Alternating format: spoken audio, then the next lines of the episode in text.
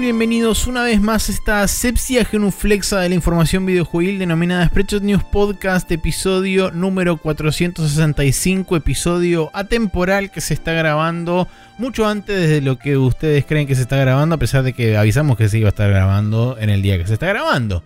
Mi nombre es Maximiliano Carrión y estoy como siempre acompañado este, de forma remota a través de la internet por el señor Nicolás Vivas Palermo. Hola Nico, ¿cómo estás? Hola, es lunes, así que como el orto. Sí, así es, porque como ha sido dicho en otro chat que tenemos con gente, los lunes son como los los buenos lunes son como los unicornios no existen. Así es. Eh, y seguramente lo hemos dicho en algún momento de todo este podcast porque hemos grabado el lunes este podcast. Eh, de tanto capítulos regulares como no regulares a lo largo de la historia. Claro. Y todos han sido días de mierda, sin excepción. Sí. Así que ahí está. Si no recuerdo Em. mal, eh, Daft Punk anunció que se separaba un lunes, así que ahí tienen la comprobación de que los lunes no pueden ser peores días. Así es. Eh, Eh, pero, bueno, no estamos acá para hablar de lo mierda que son los lunes, dado que eso sería este, absolutamente tonto, porque ya lo hemos dicho. Ese es el moto del podcast, en Claro. eso se basa. Sí, exactamente. Porque recordemos que este, hemos grabado como día. No, no hemos grabado como día los lunes, sino que ha- han habido momentos. Bueno, no sé. Eh, Al principio grabamos los lunes, me parece. ¿Sí? Hubo un momento que grabamos lunes y salimos jueves. Hashtag detrás del podcast 37. No sé. Eh, nada, no me importa. Sí, por eso. Eh, vamos a continuar entonces con lo que nos te trae acá, que es este adelantar este podcast para que yo el fin de semana pueda armar mi PC. Que es el único motivo por el cual estamos haciendo esto en este momento. Está Em, bien, podrías empezar en la semana igual.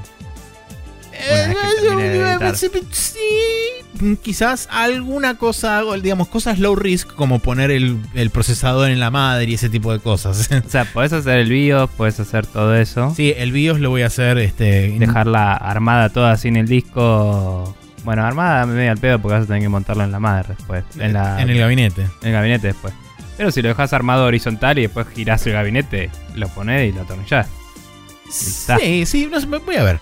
Eh, pero bueno, sí, acá estamos eh, para a- primero agradecerle a la gente en, en el corto plazo más corto posible de, de interacción entre salida del Sí. podcast y este feedback, porque es el mismo día que salió, pero a la noche.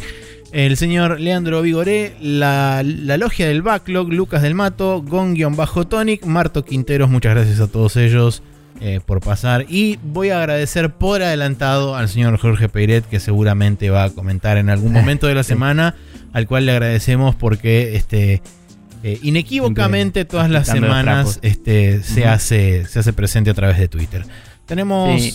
dos Y comentarios. tuvimos bastantes likes y retweets de todo para el poco aviso que hubo de hoy grabamos, así que ayuda. eh, y así que no, Sí, muchas gracias a toda la gente que se hizo oír este, visualmente a través de la internet.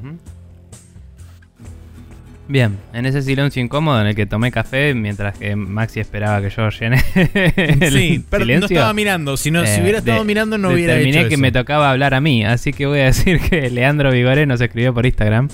Dice que no tiene ninguna pregunta, pero nos conoció por Checkpoint, eh, nos recomendó a sus amigos y nos están, eh, ah, perdón, a un amigo de él y nos están escuchando desde el principio eh, de los Lo primeros siento podcasts. en el alma de forma enorme. Este, Y, y dice que ya va por que está por salir la PlayStation 4, así que bastante bien. eh, y por lo menos tiene un año de podcast en el bolsillo. Le faltan otros ocho y pico.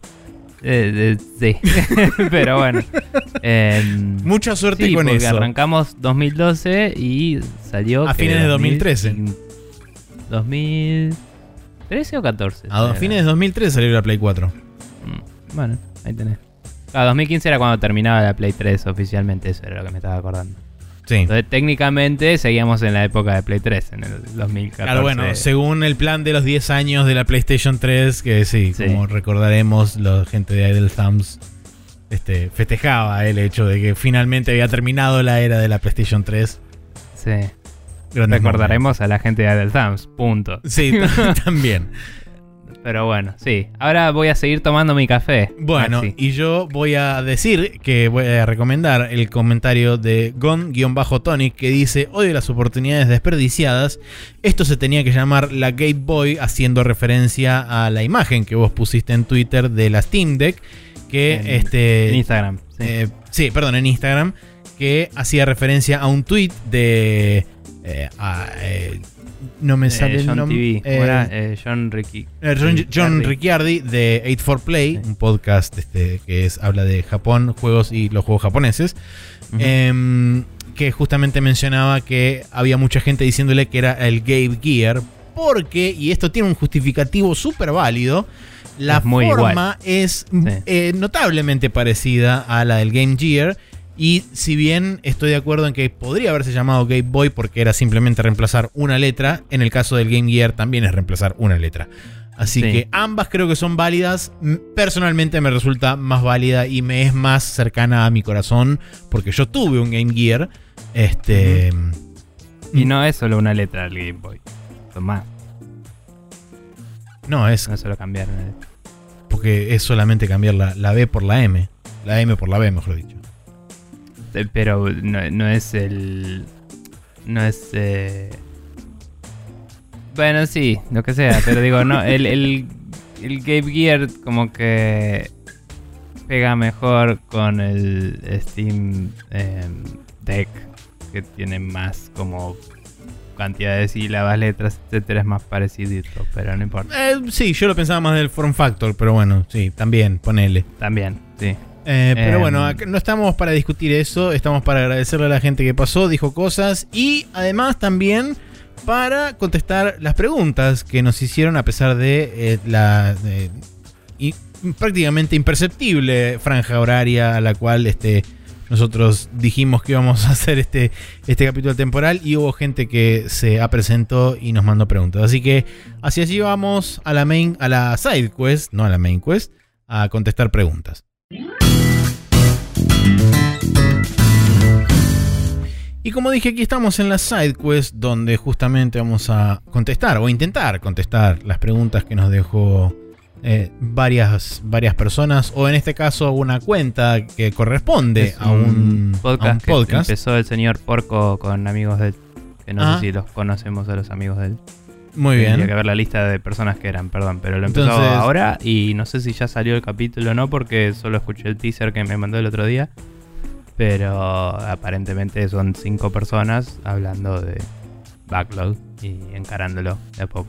Muy bien. Entonces, eh, eh, Porco y amigos ah, que forman la logia del backlog nos preguntan justamente en tópico de su podcast, dicen, ¿el backlog es algo positivo o negativo? Em, digamos que a nivel financiero es bastante negativo. Eh, a nivel eh, coleccionismo es bastante positivo. Depende de cómo lo veas. Eh, yo creo que está bueno cada tanto zambullirse ahí y rescatar algo para jugar que decís, ah, voy a jugar esto que tengo ganas de jugar hace rato y cuando resulta que estaba buenísimo es lo mejor de la vida. Em, y, y es como que te sirve como cuando...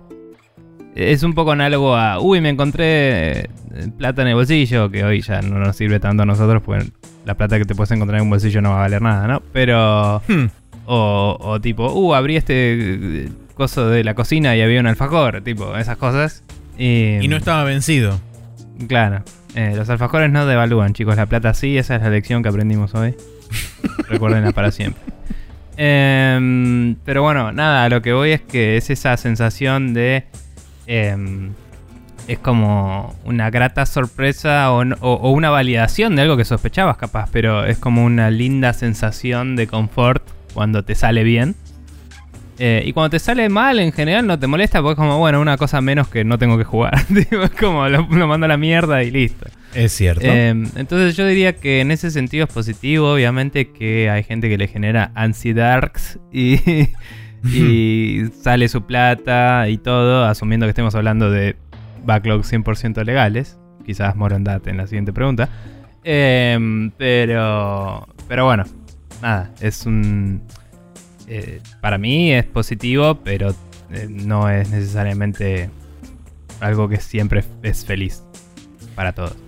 Sí, yo personalmente, si bien por ahí a priori entiendo eh, la connotación negativa que puede tener el backlog, dado que viene cargado de un montón de plata que uno gastó previamente para acumular ese backlog, creo que en situaciones de este desidia económica, quizá podríamos decir, donde uno ya tiene un cierto backlog acumulado, se puede convertir en un negativo a un positivo, donde uno no tiene que gastar necesariamente plata en obtener nuevos juegos y puede dedicarse a escarbar la pila de la vergüenza.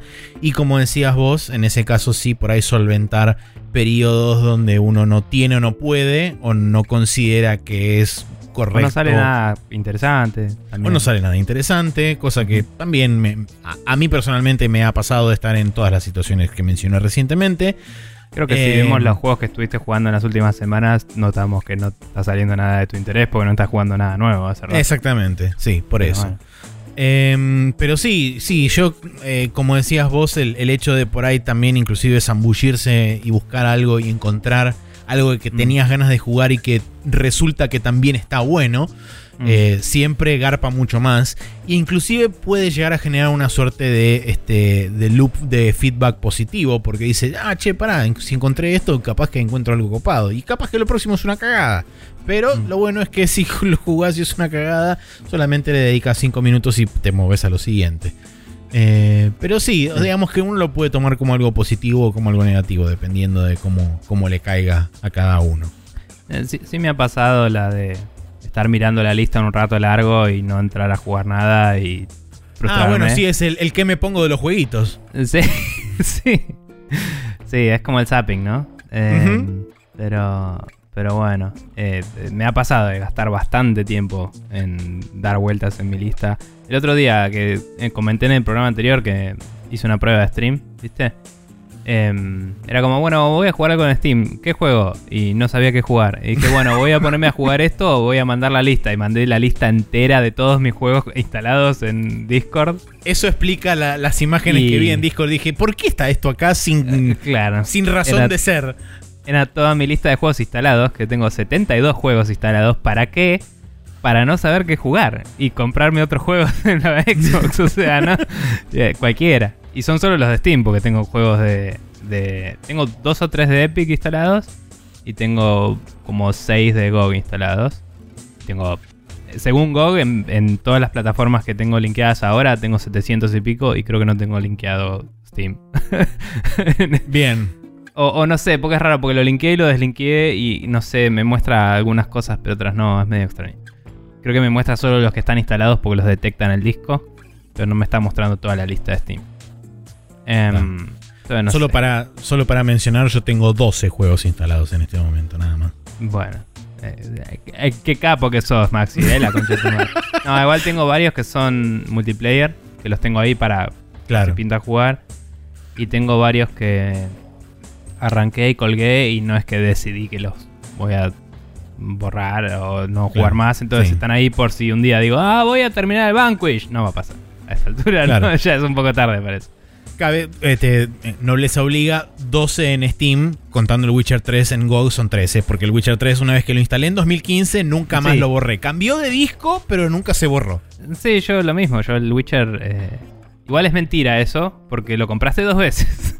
Así que es categóricamente mentira. No, no lo compré dos veces. Lo compré una sola eh, vez. Me regalaron a Goti, que es distinto. Lo habías comprado y, eh, y te habían dado mal y lo tuviste que comprar de nuevo en Steam o era el 2 ese. No, ese fue el 2. Ok, listo. El 3 lo compré una sola vez en GOG y de hecho cuando me regalaron la GOTI Edition, lo, no sé cómo hicieron, pero lo parchearon locamente y de repente tenía la GOTI instalada y fue como, ¿what? Sí, sí, es que empecé la GOTI, era un parche y los saves eran compatibles. El problema ese era de PlayStation que, ah, eran SKUs distintos y no podían migrar los saves de uno a otro porque el sistema retrógrada imbécil. Pero bueno.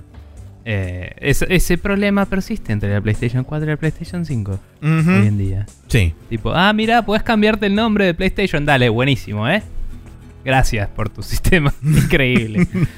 la concha de la lora. Pero bueno, no importa. Cuestión que sí, es positivo, eh, tiene sus problemas y hay gente que le causa mucha ansiedad en serio y tiene que limpiar el backlog y la compadezco. Pero a la vez, seguro que tienen una casa y yo no. Así que. claro. Así que váyanse a la concha de su madre. Bien. Eh, la siguiente pregunta, que es de Lucas del Mato, que dice: ¿Qué factores consideran o deberían darse para que hackeen barra pirateen barra le peguen a una consola? ¿Qué consolas tienen o tuvieron en esta forma? Sí, aclaro que el le peguen viene de pegarle a la vieja, ¿no? de, de, este, dialecto de, rayitos, de catódico. De que, de que no, porque piratear es peor que pegarle a tu vieja. Entonces no es pegarle a la consola como hacemos con tal vez, por ejemplo, PlayStation, sino como hackear y, eh, justamente piratear. Em, yo creo que hay un tema de estatuto de limitaciones, de que cuando son consolas de cierto nivel de viejor, digo, ah, quiero poder jugar lo que se me cante en esta consola y ya está. Em, y, y, un tema de disponibilidad de juegos. Eh, o sea, medio que. O cuando decido que no voy a comprar más juegos en esa plataforma. O cuando es difícil comprar juegos en esa plataforma. Ahí es donde digo, ah, quiero tipo tener la posibilidad de cargarle ROMs o lo que sea. Entonces, por ejemplo, todavía no lo hice porque me faltan un par de cosas. Pero tengo una GameCube de Pedro acá que la iba a tirar y me la quedé.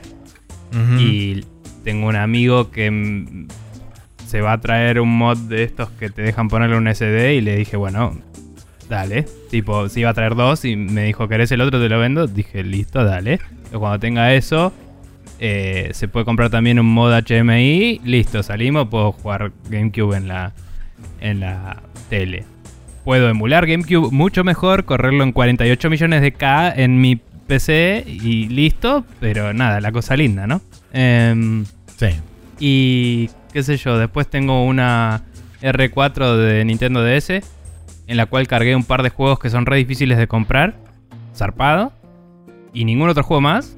Y la verdad es que esos los probé un poquito y todavía no los jugué. Pero no estoy súper pirateando la DS. De hecho, me compré varios juegos de DS desde entonces. Eh, porque eh, la R4 no es algo invasivo y no te invalida el sistema para comprar juegos ni nada. La DS tampoco es una consola tan conectada, pero. Pero digo, lo puedo usar con la 3DS también, la R4, y jugar ahí. Eh, entonces nada, eso lo tengo medio para los juegos que no puedo conseguir. Y después lo único que sí tengo es un Everdrive, que son esos cartuchitos flasheables para ah. la Famicom. Y, y ahí tengo varios juegos, o sea, me bajé todos los juegos de NES y los tengo y los puedo poner ahí. Pero también puse un par que no conseguía y si quiero jugarlos están ahí. Pero nada más.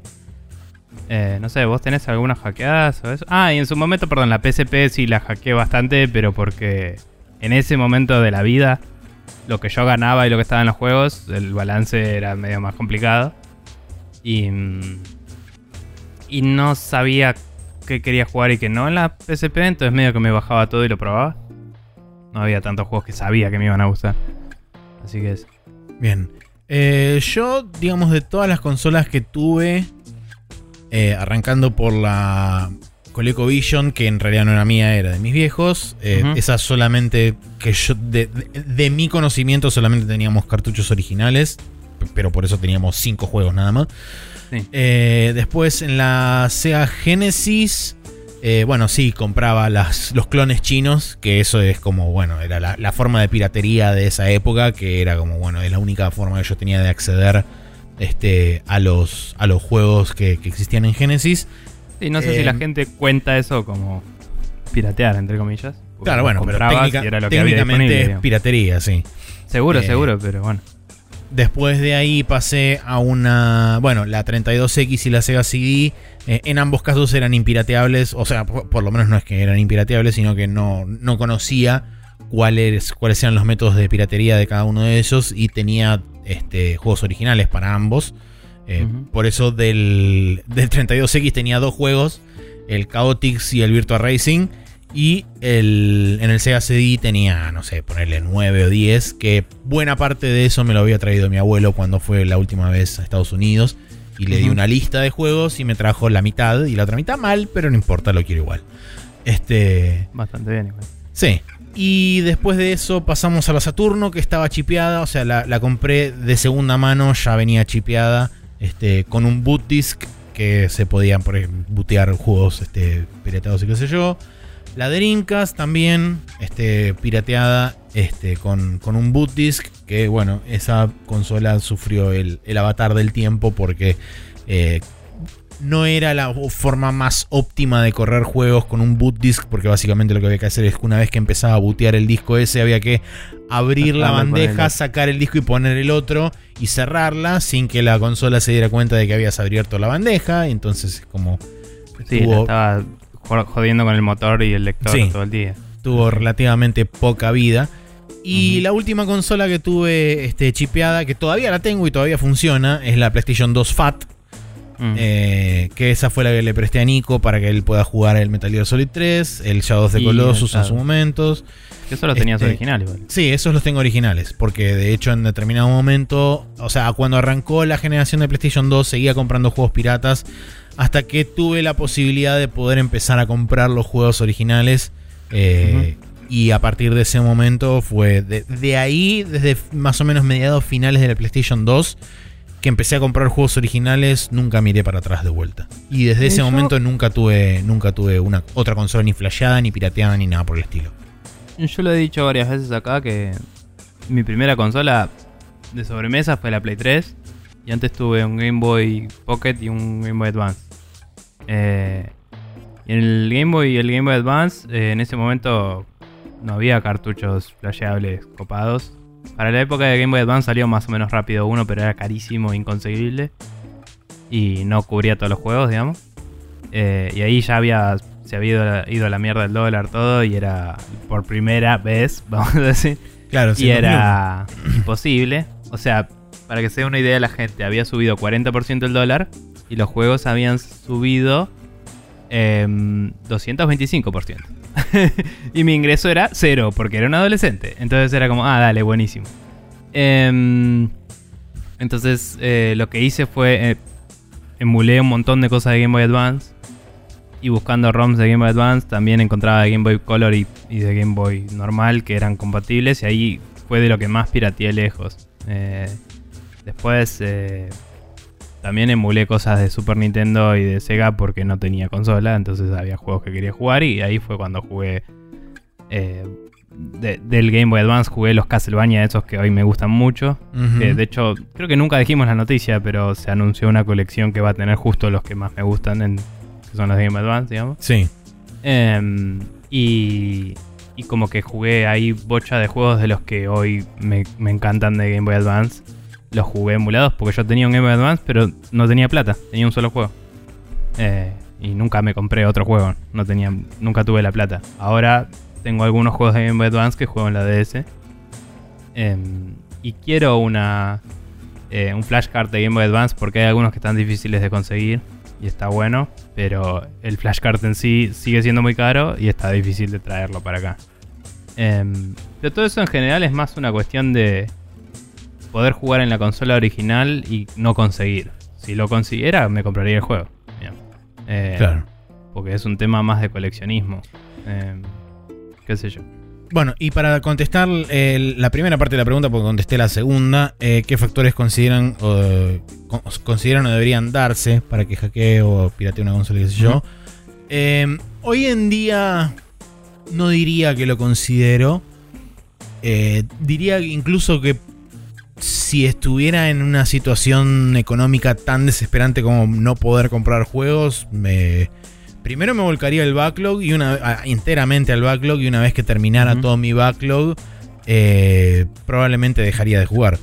Eh, porque no, ya no me, no me nace ni siquiera el hecho de, de piratear juegos por el simple hecho de piratear. No, no, no es una cuestión de principio ni nada por el estilo. eh, no. Es simplemente que no. No Sí, es un problema de servicio, como decía Gabe Newell, en serio. sí, tal y cual. llega un momento que ya te apaja. Cuando sabes que es más fácil comprar y no puedes comprar porque no tenés plata, es como, bueno, no puedo jugar. Sí, Pero, qué sé yo, yo creo que ahí me volcaría a la emulación y jugaría cosas viejas.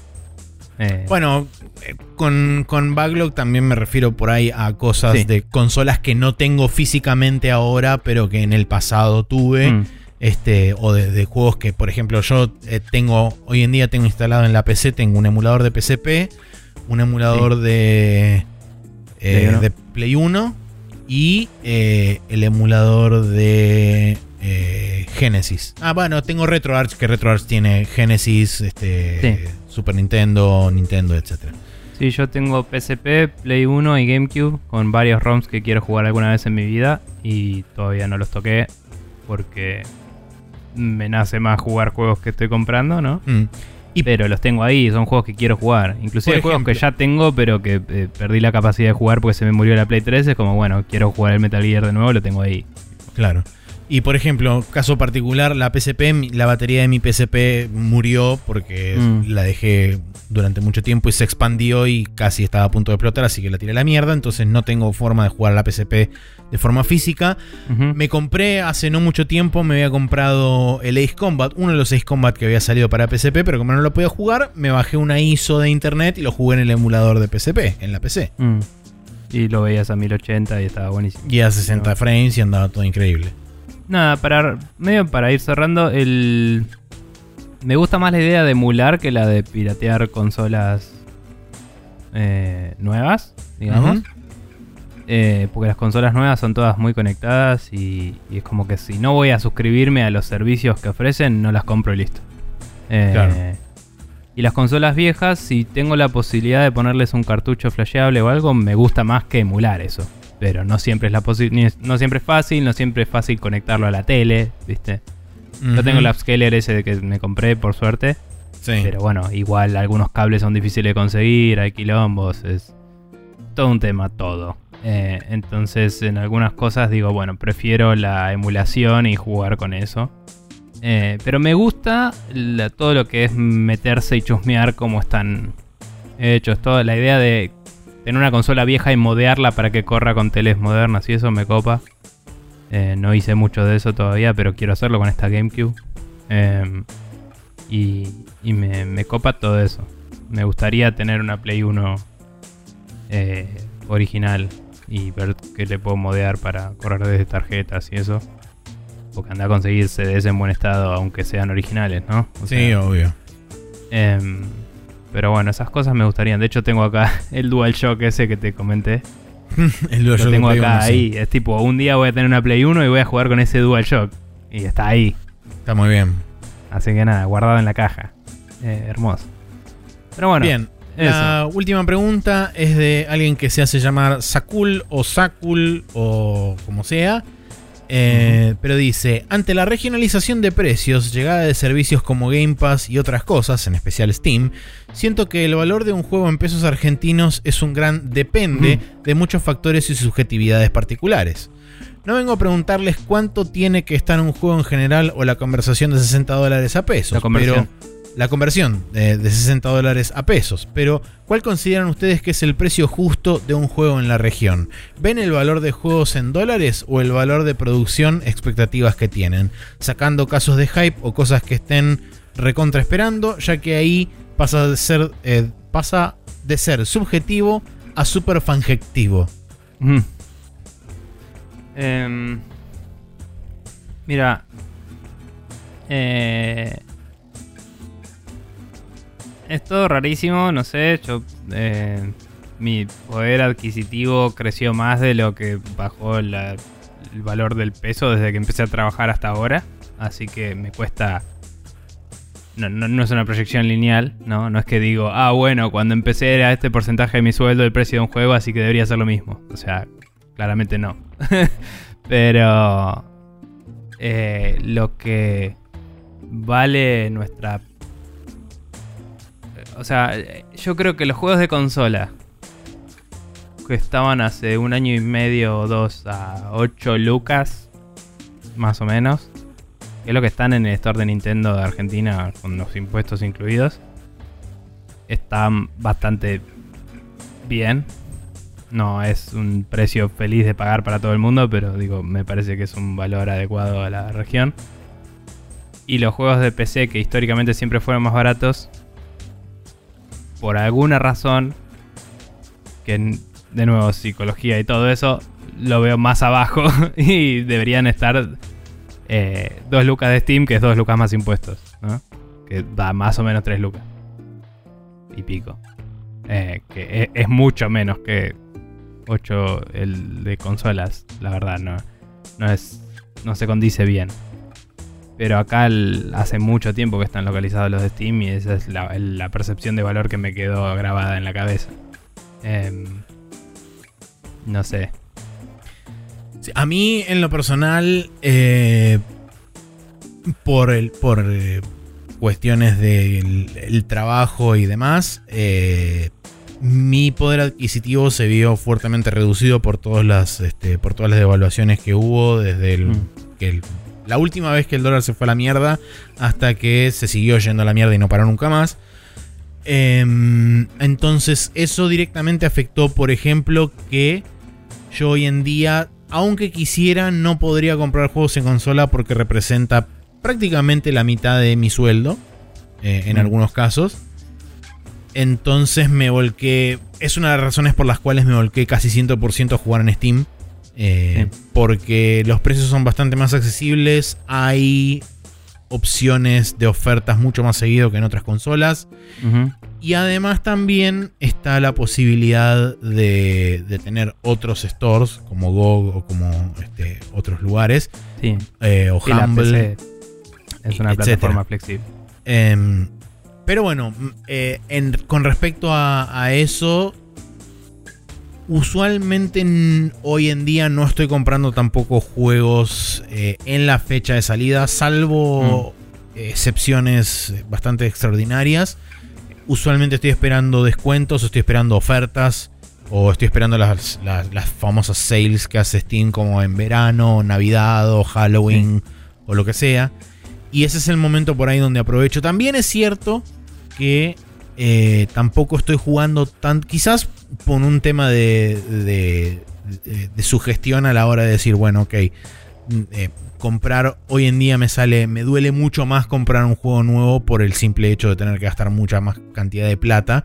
Mm. Eh, entonces, quizá me dedico a jugar cosas que ya tengo. y por eso no estoy tampoco invirtiendo en cosas de comprarme lo último de lo último. Eh, por eso no sé qué vino primero, si la gallina o el huevo en ese caso. Así que... Em, pero sí personalmente puedo decirte que eh, me volqué fuertemente a Steam principalmente porque es mucho más accesible a mi poder adquisitivo actual.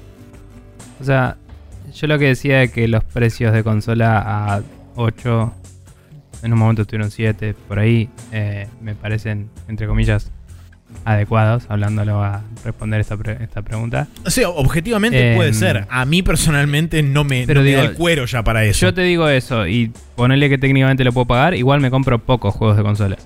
Sigo comprando mucho más en PC lejos. Eh, los, el mes pasado, no, el anterior creo que fue.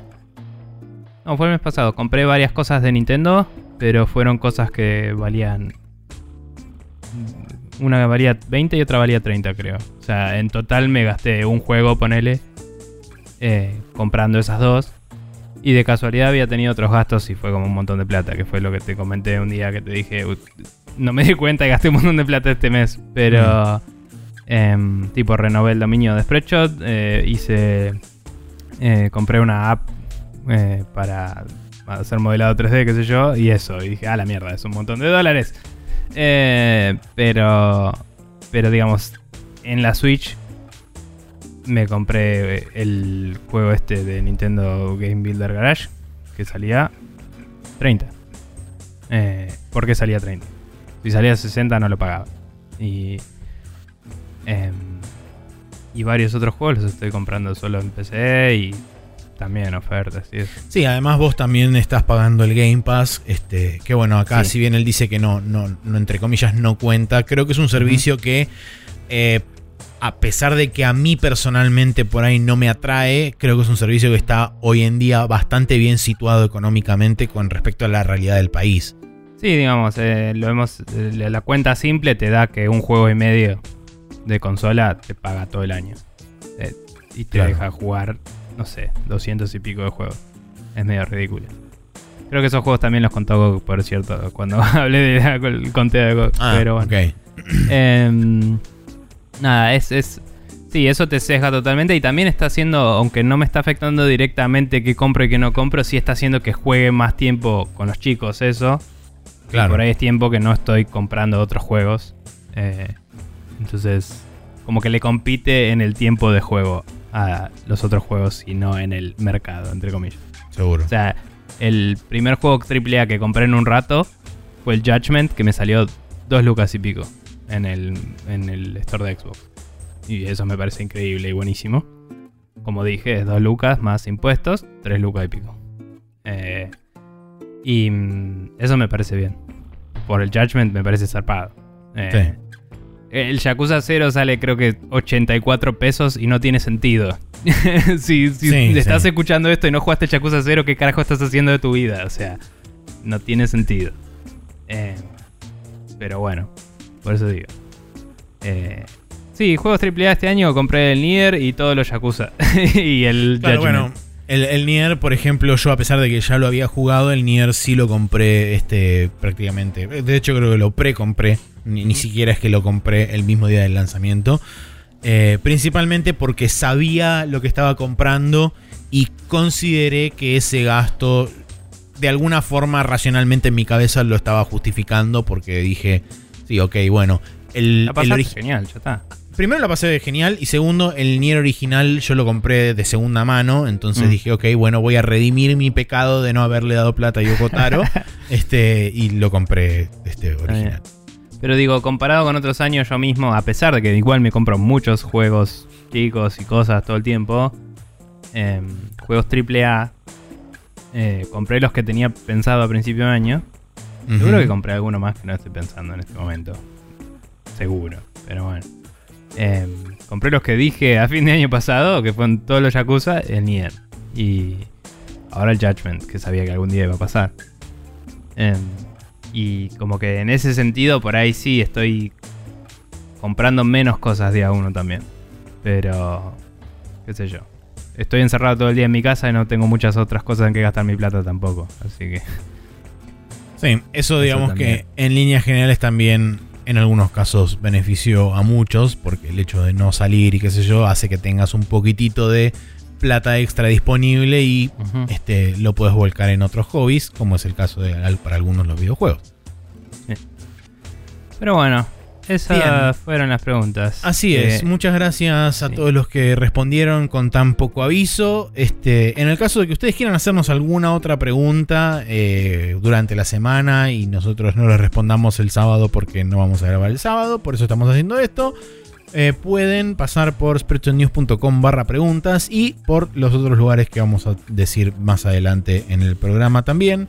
Eh, no solo a dejarnos feedback, sino también a preguntarnos lo que ustedes quieran. Ahora bien, vamos hacia la primera sección oficial de este programa que es que estuvimos jugando en estas últimas 48 horas.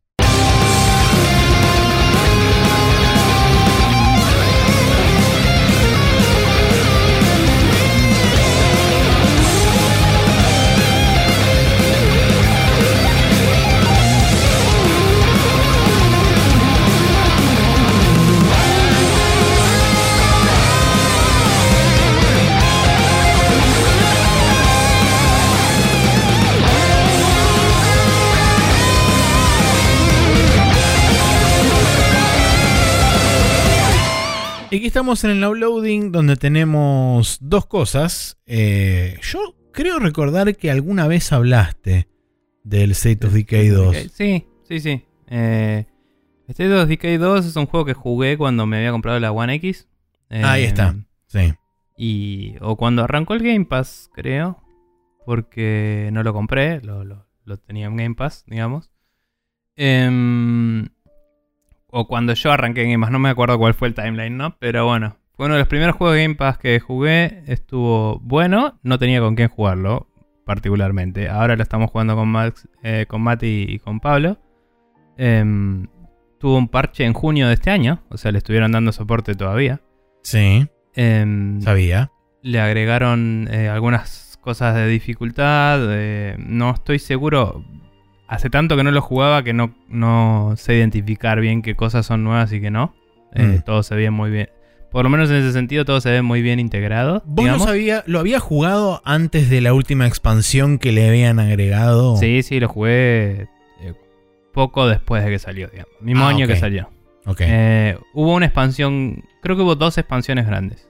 eh, dos parches, si querés, con nombre. Sí, sí. Em, y el segundo fue de este año. Me acuerdo que le agregaban como una suerte de protonarrativo, una cosa así con... Eh, Este- parece haber más eventos scripteados que antes, eso es cierto. Em, ahora hablamos un poco de la estructura, si querés. Dale. Y también hay algunos, algunos ítems que tienen como un iconito que me recuerda como hace también el Sea of Thieves u otros juegos que son tipo, "Et- este ítem es de la expansión. Te lo marca con un icono como diciendo, Ah, ok, claro. Esta cosa es nueva. claro, eh, que no, no es ningún...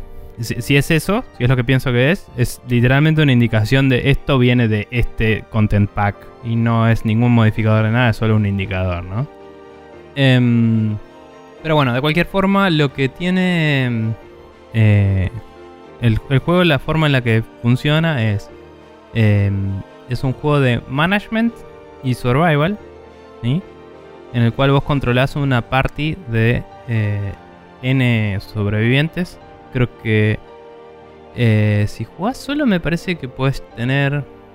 mm, sí, N. No sé si un grupo de hasta 10, 12, lo que sea. Eh, pero cuando... Cuando jugás con otra gente creo que puedes llevar nada más 3 de los tuyos. Pero bueno, básicamente yo hosteo mi servidor y Mati se puede meter con su party y Pablo se puede meter con su party. Y es como que están durante la sesión, eh, somos todos compañeros y estamos todos, eh, entre comillas, en mi party. ¿Sí? Em, decime. Consulta. eh, cuando vos decís que cada uno del resto se puede meter con sus respectivas partes, ¿quiere decir que van con NPCs de sus propios campamentos? O Claro. que. Ah, Creo que eligen tres. Por eso digo, me parece que solo tienen un máximo de tres. Em, traen los inventarios que tenían puestos. Eh, y en la base pueden acceder a su locker, donde guardan todos sus ítems. Em, pero bueno, es como que lo que gasten en este juego se gasta en mi sesión. Pueden ayudarme a mí, pueden darme ítems a mí, digamos. Pero también lo que se lleven, se lo llevan a su sesión. Eh, Ok. entonces hay, cuando vas a lugares para lootear, en vez de ser como hacen el Destiny y otros juegos que, no sé, yo abro el cofre y vos abrís el cofre también y otro abre el cofre también y te da distintas cosas. Acá es como que te marca distintos ítems como para con distintos colores y es como bueno, los ítems azules son de Mati, los ítems verdes son de Pablo, los ítems amarillos son míos. Ah, spawnea ítems para cada una de las Claro. personas. Ok. Que a nivel narrativa tiene muy poco sentido, pero a nivel constancia, realismo, es un poco más realista que. Ay, miro el mismo cofre que vos y encontré algo más copado que vos. Tío, es como. Es, es un compromiso bastante válido porque favorece la experiencia cooperativa. Sí, y eh, te incentiva a eh, explorar todo con todos. Y, y te hace perder más tiempo en explorar también, que eso a veces causa situaciones tensas cuando te están siguiendo zombies o cosas, porque es como, che, hay algo acá para vos, y como que tiene que venir el chabón a buscar, y por ahí de golpe cae un zombie porque el chabón se asomó mal y llamó la atención de uno, viste, como que causa un poco más de movimiento en momentos en los que quizás querés ser óptimo y estar en silencio y no hacer nada. Seguro. Em, y como que hace, mucho esa situación del scavenging, ¿no? De me pongo a buscar, doy vuelta a todo para que no quede nada, etcétera. Hay un poco de inventory management que se vuelve un poco tedioso porque la mochila no tiene mucho lugar. Em, pero se puede ir gestionando y es parte del juego. Como digo, es un juego más de survival y management que de survival y acción. O sea, vos juntás recursos, mejorás tu base, haces misiones para seguir mejorando tu base y juntar más recursos. Y es así. Sí, ese es el, el Em. bucle del juego, es básicamente eso.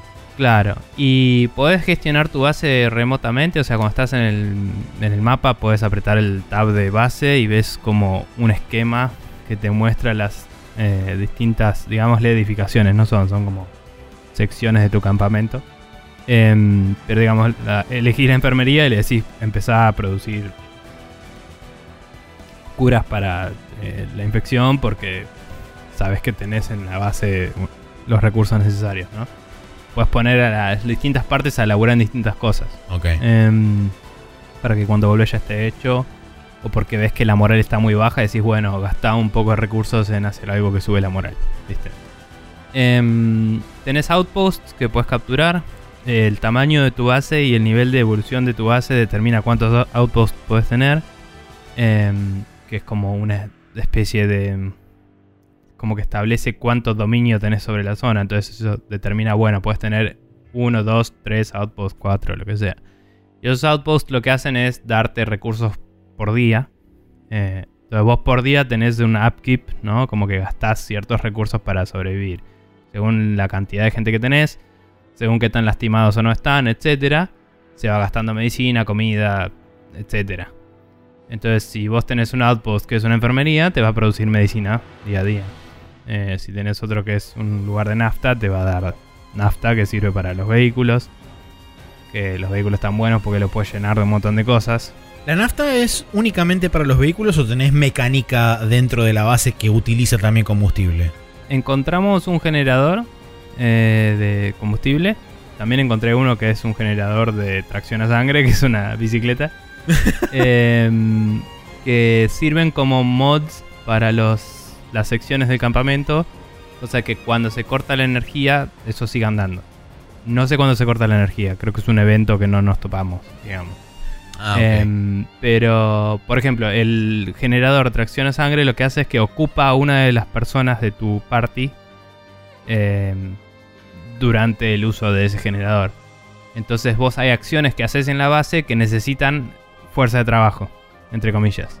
Entonces eso alocas temporalmente un individuo y ese individuo por un rato no puede hacer nada más. Entonces si pones a hacer tres cosas en la base y tenías tres chabones, no vas a poder hacer una cuarta cosa a la vez. Claro. Eh, o si una necesitaba dos personas, etc. entonces hay todo resource management y time management y cosas y relojitos andando en todos lados. Te, eh, te llega una quest y te dice, che, necesitamos ayuda con algo. Y si los ignorás y no le haces nada, capaz que te baja la reputación con esa facción, porque no les diste pelota. Eh, cosas por el estilo. Em, pero nada, está, está bueno y hay permadez de todos los personajes. Entonces Mati viene con su party y si se le muere uno, se le murió. Y vuelve a su base y tiene uno menos. Pero a la vez puede... Creo que él... No sé si él puede reclutar uno en mi juego para llevarse a su base también. Eso no estoy seguro. Algunas cosas solo puede hacer el host. Bien. Eh, consulta, porque no me terminó de quedar claro todo el tema de las parties. O sea, cada uno de ellos, tanto Mati como Pablo, pueden ir con sus respectivas parties a tu, Sí. a tu sesión. Ahora, si por ejemplo ustedes quieren ir los cuatro de forma cooperativa, Mati- perdón, los tres, eh, vos, Mati y, y Pablo, por ejemplo, a una persona cada uno. ah, pueden llevar una persona cada uno, además de. O sea, nosotros vamos con un personaje Sí. seleccionado.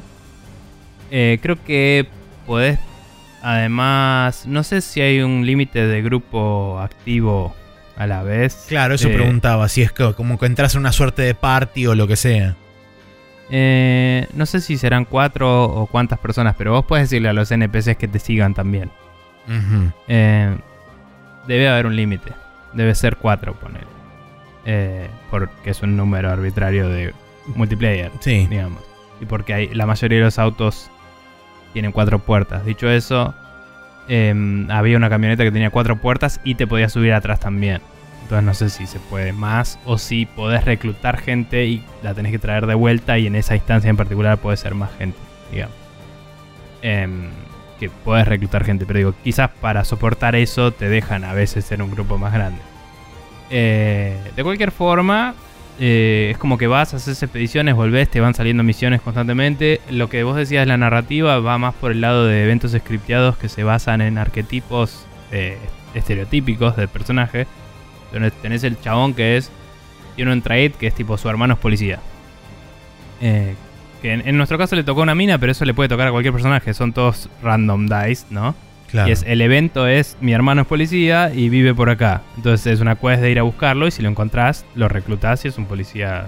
Es un chabón que tiene entrenamiento de disparar y un par de cosas y atributos que se te une. Eh, si no lo encontrás, por ahí.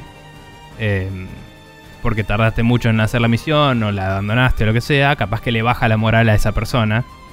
Y no sé si el juego también lo traquee de otra forma y pueda aparecer muerto y tipo la persona volverse hostil o abandonarte. No, no sé qué Ah. nivel de simulación lleva. O se zombifica o lo que sea. Eh, eh, supongo, no sé. Eh, pero bueno, tampoco sé si ponerle que lo tenés al personaje y le sube mucho el amor al, al tuyo.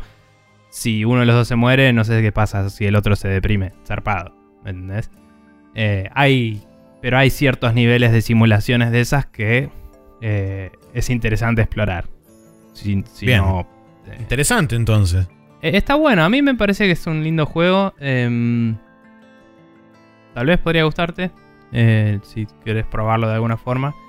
Eh, pero eh, bueno, tiene crossplay entre PC y Xbox. lo estamos jugando en Game Pass. tiene unos gráficos bastante aceptables, no se va a la mierda. Em, este es el que Seba famosamente dijo que se parecía al PUBG. Em, y, y no. Eh, pero bueno. Está hecho en Unreal, eso sí. Em, y nada, la verdad es que eh, corre bien, no tuvimos dramas de lag. Una sola vez dropeó uno y se volvió a conectar al toque. Y eh, todo lo que es manejar un vehículo y que se suban tus compañeros y ir con vos anduvo sin mucho drama.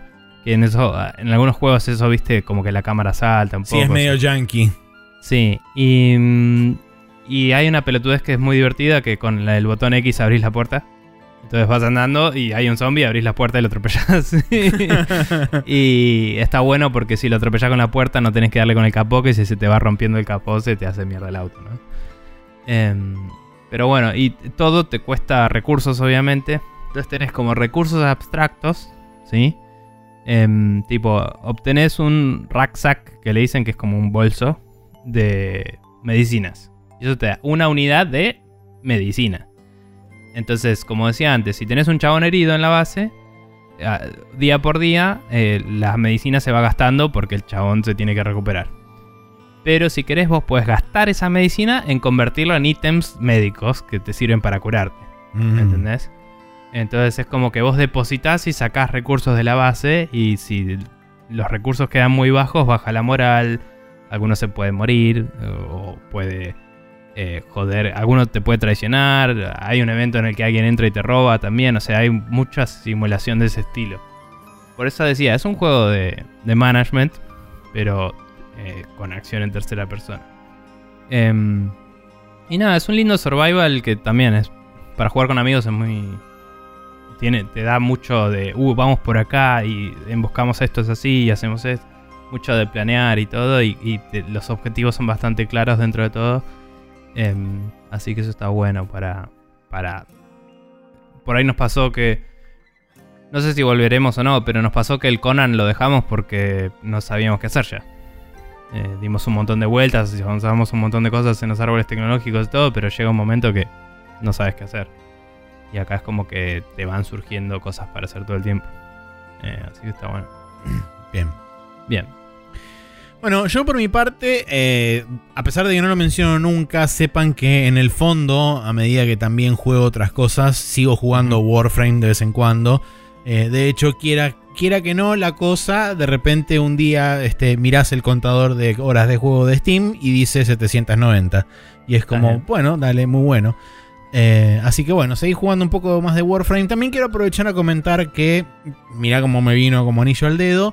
Mientras nosotros estábamos grabando, eh, no, no hubo un parche particular. Bueno, sí hubo un- una nueva, entre comillas, expansión, si querés hacer Claro, relativamente poco. Pero además, el sábado que nosotros estábamos grabando fue Tenocon, que es la Sí. conferencia que hace Digital Extremes sobre los nuevos anuncios que se vienen grandes y qué sé yo. Y anunciaron el último, digamos, la, la nueva quest narrativa grande que se viene, que se llama The New War, donde básicamente presentaron algo que es inusitado dentro del universo de Warframe, que es el hecho de poder jugar con dos de las tres facciones enemigas que hay dentro de Warframe, porque el concepto básico de New War es, eh, existen varias facciones dentro de Warframe, eh, tenés eh, los Grenier, que son como soldados medios eh, y, em, modificados genéticamente para ser una raza de combatientes. Después tenés los... em, ¿Cómo se llama esto? Los Corpus, que son básicamente unos chabones que su literalmente su religión es la plata. O sea, lo hacen todo por el dinero. Hasta Ujú. inclusive modificarse eh, mecánicamente y corporalmente. O sea, se, se- se insertan piezas de metal en el cuerpo y qué sé yo. Esos son los que tienen formas que son como medio pelotas eh, como que tienen muchas. eh, si- sus siluetas son muchas esferas y, y- y brazos medio mecánicos y la cara es como un chabón pelado con. No sé. Mm, No, no, los corpus son más, este, son figuras más angulosas, son todo mucho más cuadrados, tienen mucho más ángulos rectos, eh, o sea, en, nosotros. en forma de replicar la maquinaria. Después están los Infested, que es una, una, una, este, una facción de parásitos, es una facción parasitaria que infecta a las otras, este, a las otras facciones y vos ves como versiones mutadas de los demás de las demás facciones y por último están los sentients que son como una suerte de mm, eh, vamos a decirle nanomáquina gigante que va como adoptando formas locas y dependiendo de, de lo que va necesitando va consumiendo diferente materia para ir modificándose a sí misma y, Ok, y estaba creciendo. pensando en los Greniers. Yo. Claro, bueno, los Greniers sí son más este, formas redondeadas y tienen Mm. como más cosas orgánicas, sí. Eh. Pero como dije, son, sol- son soldados de- genéticamente modificados para combatir y lo único que hacen es combatir. Mm. Eh, pero bueno, lo loco y lo nuevo de esta, de esta New War es que básicamente los Sentients, que era una amenaza que había aparecido en el, en el universo este hace muchísimo tiempo y habían sido repelidos, ahora vuelven y básicamente todo el mundo se tiene que unir a combatirlos porque es al pedo combatir entre, entre todos nosotros. Y lo loco es Mm. que ahora en, en New War aparentemente vas a poder jugar una parte de, la quest, que es una quest mega gigante por lo que comentaron, lo vas a poder jugar con este, la facción de los Grenier y con la facción de los Corpus eh, en, en diferentes momentos. Y Pero bueno, esas facciones no manejan Warframes, ¿o sí? no, no, no, vos vas a manejar un soldado X de esas facciones en la quest. Y hay una excusa narrativa válida, porque vos, eh, hasta donde entiendo, la gracia de Warframe es que vos sos, no sé si sos una inteligencia eh, digitalizada o qué mierda, pero como que te pasás de un cuerpo a otro, pero sos la misma persona. Eh, sí, en realidad los Warframes son como una suerte de exoesqueleto telepáticamente manejado por Por eso digo, Otra vos cosa. sos, no importa qué sos, vos sos una entidad que cambia de gear, que es el Warframe. Exactamente, sí. Por eso digo, que- estos, los Greniers y todo eso son chabones con trajes. Sí, Digo, supongo que lo van ¿hay a explicar de alguna forma. No, no, dieron un- Mm. no dieron una explicación narrativa todavía porque Capaz probablemente... es un flashback jugable y bueno, tipo, pintó la, narrativa del todo. Pero, Pero, bueno, nada, me- es, es interesante desde el Mm. punto de vista del lore porque es la primera vez que vas a como salirte un poco de la experiencia clásica, si querés, entre comillas, de Warframe. capaz eh, hacen Warframes de las otras facciones. Puede ser, no lo sé. Eh, pero bueno, y después volviendo, digamos, a, a lo que es el, el clásico gameplay de Warframe, nada, sigo, sigo jugando cada tanto. Eh, en el clan en el que estoy, la gente cada vez que, que entras y ponele hacía un tiempo que no entrabas y preguntás siempre, che, ¿qué hay de nuevo? O, ¿Qué onda este, las cosas que hay para hacer ahora? Y qué sé yo. Por lo menos en el clan que estoy ahora, que es el clan de Gamers with Jobs. Eh, la Mm. gente es súper amable y es este, al toque. Te dicen, che, si querés, este, si querés farmear o querés este, ir a, a desbloquear un nuevo Warframe, avisanos y nos ponemos en un grupo y vamos y hacemos cosas. Eh, ¿Hablabas eh, por Discord con ellos o qué? no, no, no, es todo a través del mismo texto de. a través del mismo chat del, del juego. Pero sé que tienen. Creo que Gamers Jobs tiene un Discord. Eh, pero Sí. nunca, nunca me metí porque es, la interacción que, que haces en- a través del chat es más que suficiente, por lo menos para mí. Este. mm, Nada, eso. Juego cada tanto, me meto.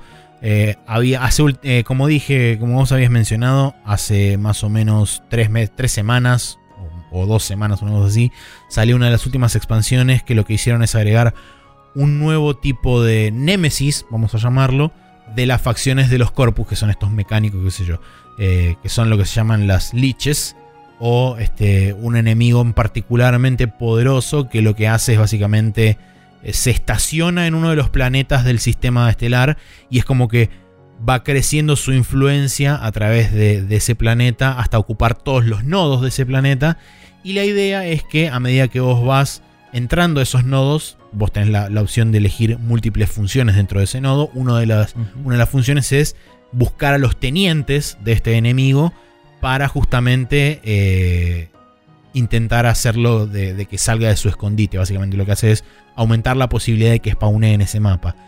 Y vos a través de un sistema lo que haces es este, como derrotarlo de una forma particular con una, determinada cantidad, un set específico de, de, ejecuciones. Y si cuando, cuando vos le pegás a, a, las tres ejecuciones propiamente dichas que le tenés que hacer, ahí recién lo puedes matar. Puedes tener dos opciones. Puedes o matarlo y al matarlo obtenés, la, obtenés el arma que tenía ese chabón, que son versiones eh, alteradas, modificadas o mutadas de las armas clásicas que hay dentro de Warframe, que puede ser melee, eh, pueden ser este, primarias, ya sea rifle, sniper, shotgun, arco y flecha o lo que sea, o secundarias que pueden ser pistola de mano, tipo Uzi, etcétera eh, hay mm. millones de variedades. Pero bueno, puede ser uno de esos tipos de armas. Si la matás, si no, si, lo, si le perdonas la vida, entre comillas, lo que pasa es que se te suma como aliado y se puede sumonear automáticamente dadas ciertas condiciones que no termino de entender nunca cuáles son, porque hay veces que se sumonea solo cuando me están a punto de matar y me protege. Hay veces que cuando me matan dentro de un mapa y revivo, ahí recién se sumonea. Entonces no sé si es un tema de lag o si es un tema de que se sumonea por diferentes razones. Pero es como que tenés un summon de un, de un compañero de IA gratis por misión. Y eso este, lo puedes aprovechar, por ejemplo, si en algunos casos estás como o muy rodeado de gente o, estás este, en una misión particularmente jodida alguna excusa narrativa de ciertos triggers hacen que se spawne solo. Puede si ser. es un chabón que particularmente le gusta ayudar a la gente en cierta situación, si estás en esa situación, viene. Ponele. Sí. Em, sí, porque tienen medio como unos. Eh, como una suerte de arquetipos de tres o cuatro tipos de personalidades diferentes. Mm. Eh, así que puede que esté ajustado de alguna forma a ese tipo de personalidad. Mm. Pero a lo que me refería particularmente es al tema de los, de los triggers dentro de la misión. No, nunca me quedó del todo claro cuáles eran los triggers por los cuales quizá tenía la chance o no de aparecer dependiendo de su personalidad. Eh, pero bueno, nada, en, definitiva es este, la experiencia es, es, más o menos esa. Y bueno, lo que, lo que agregaron ahora es que es este mismo enemigo, pero de otro tipo de facción que viene con otro set de armas diferentes y es mm. otra, otra progresión diferente también. Ahora, un par de preguntas. Sí. Eh, por un lado, mencionabas toda la historia de este personaje que comentabas. ¿La historia del juego viene siendo una excusa o viene siendo interesante que la tenés presente? Eh, es bastante interesante y de mm. hecho durante buena parte de Tenocon lo que hicieron fue hacer como una suerte de recapitulación de todo lo que habían sido las, las quests narrativas importantes que fueron marcando los bits narrativos dentro del juego. Eh, está bueno porque hay personajes relevantes y que tienen como un peso dentro del, del, universo del juego. Por supuesto que eso casi siempre está bastante circunscripto a las quests en sí. Vos normalmente cuando jugás el juego es un clásico juego third person shooter con acción y qué sé yo. Y es como que no entra demasiado el lore en toda esa parte. Es como que está bastante autocontenido en lo que son las quests. Pero lo tengo presente porque narrativamente es interesante y hay este, hubo bastantes como eh, pequeñas pistas narrativas puestas a medida que fue pasando el tiempo porque la última expansión grande narrativa que hicieron con respecto a la, quest principal, si querés, eh, fue a fines de 2019, donde lo habían dejado súper colgado en un cliffhanger horrendo.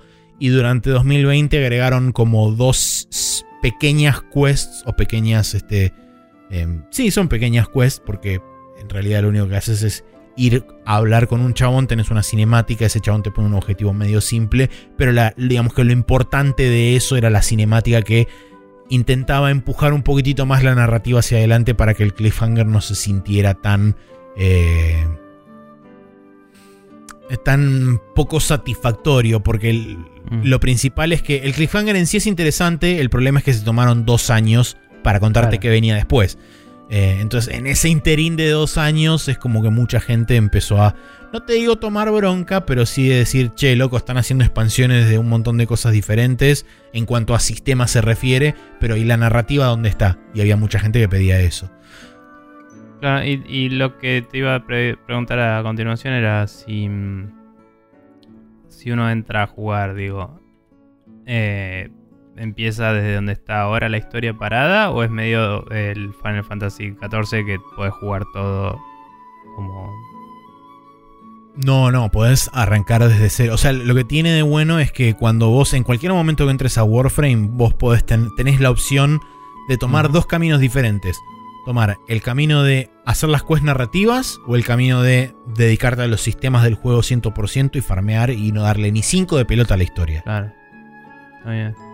Eh, nada, y lo último que te iba a preguntar era cómo viene el, Ninja's Play for Freeismo, porque eh, no sé qué tan asquerosas están las microtransacciones o no. No, eh, no están para nada asquerosas. La verdad que no, en ningún momento nunca sentí la necesidad de comprar platino, que es la moneda premium.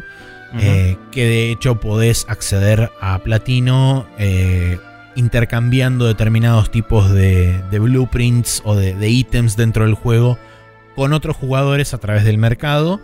y digamos, la única moneda que existe de transacción entre personajes es el platino. O sea, si hay, si hay otra persona que quiere un ítem y vos lo tenés, vos lo ofreces en el, en el chat de, intercambio. Y ahí es donde se manejan las negociaciones de los precios y qué sé yo.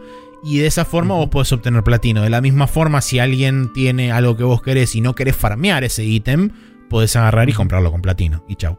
Yo hasta ahora lo máximo que llegué a tener histórico en cantidad de platino en mi cuenta fueron algo así como 350 de platino, que para tener referencia eso es lo que puede llegar a salir comprar un Warframe directamente en el mercado con todo equipado, con digamos, todos los ítems entre comillas extra que necesitas para que el Warframe sea útil.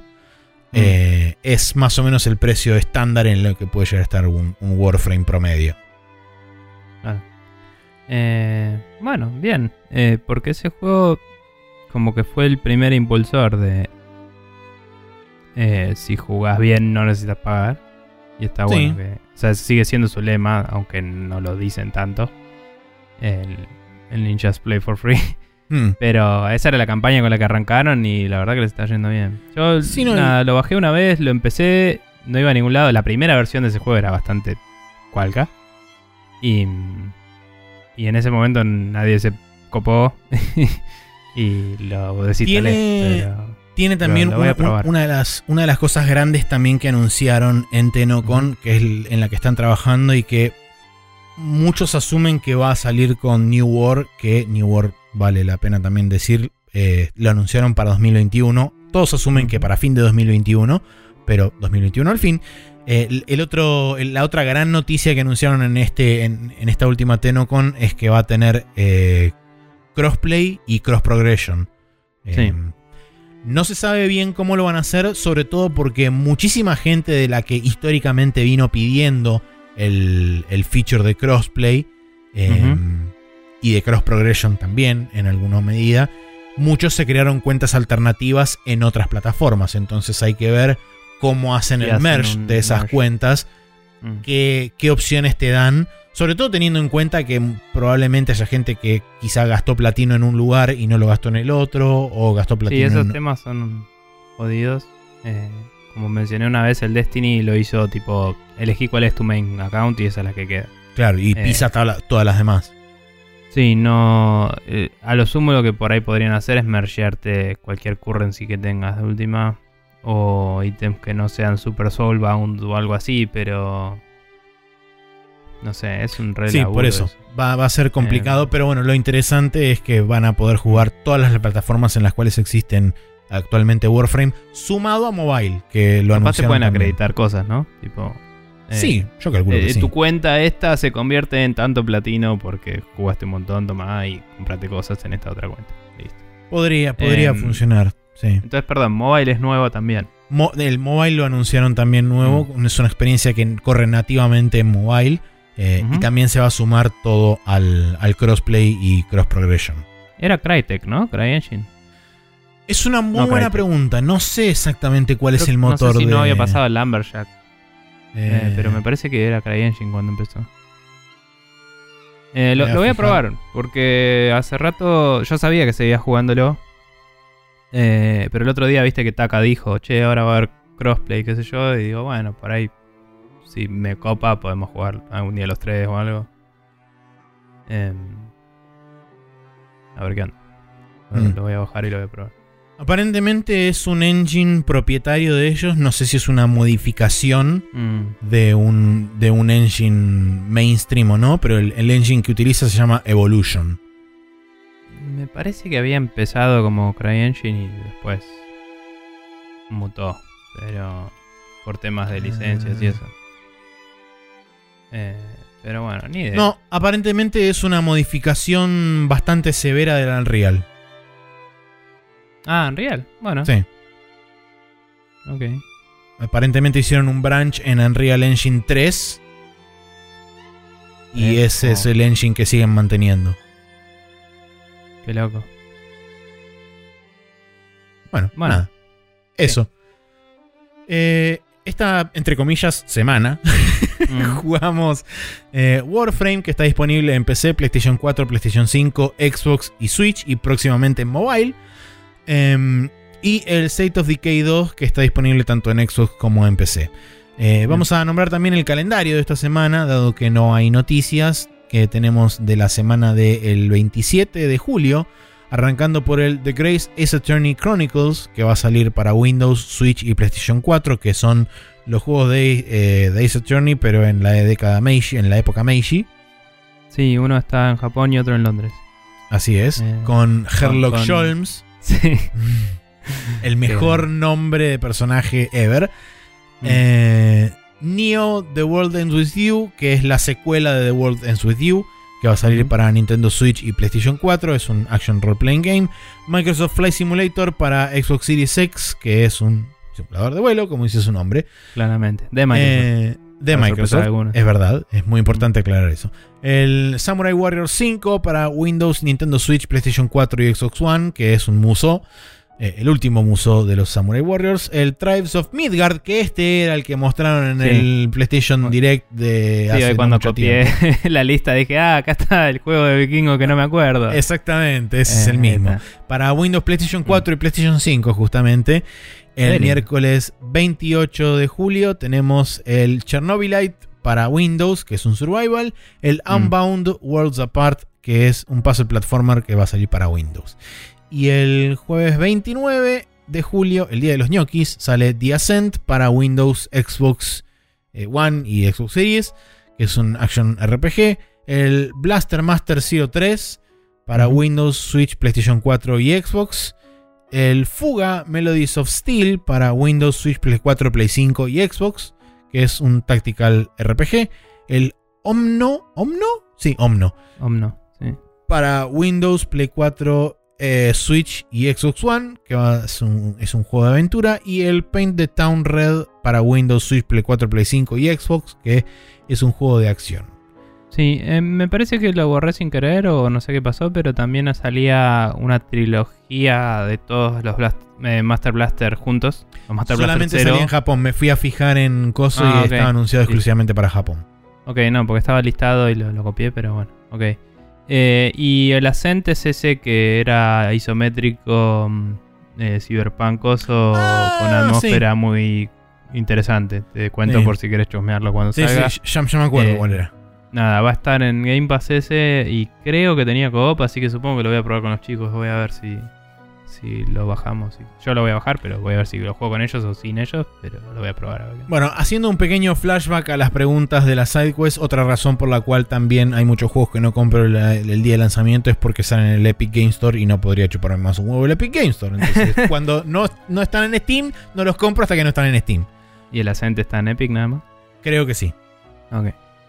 Bueno, Ahora sí, eh, damos por terminado entonces el Hot Coffee más calendario. perdón, Hot Coffee, no, el Now Loading más calendario. Y ahora sí, vamos a pasar al Hot Coffee, donde vamos a charlar de un par de artículos que tenemos para comentar un rato.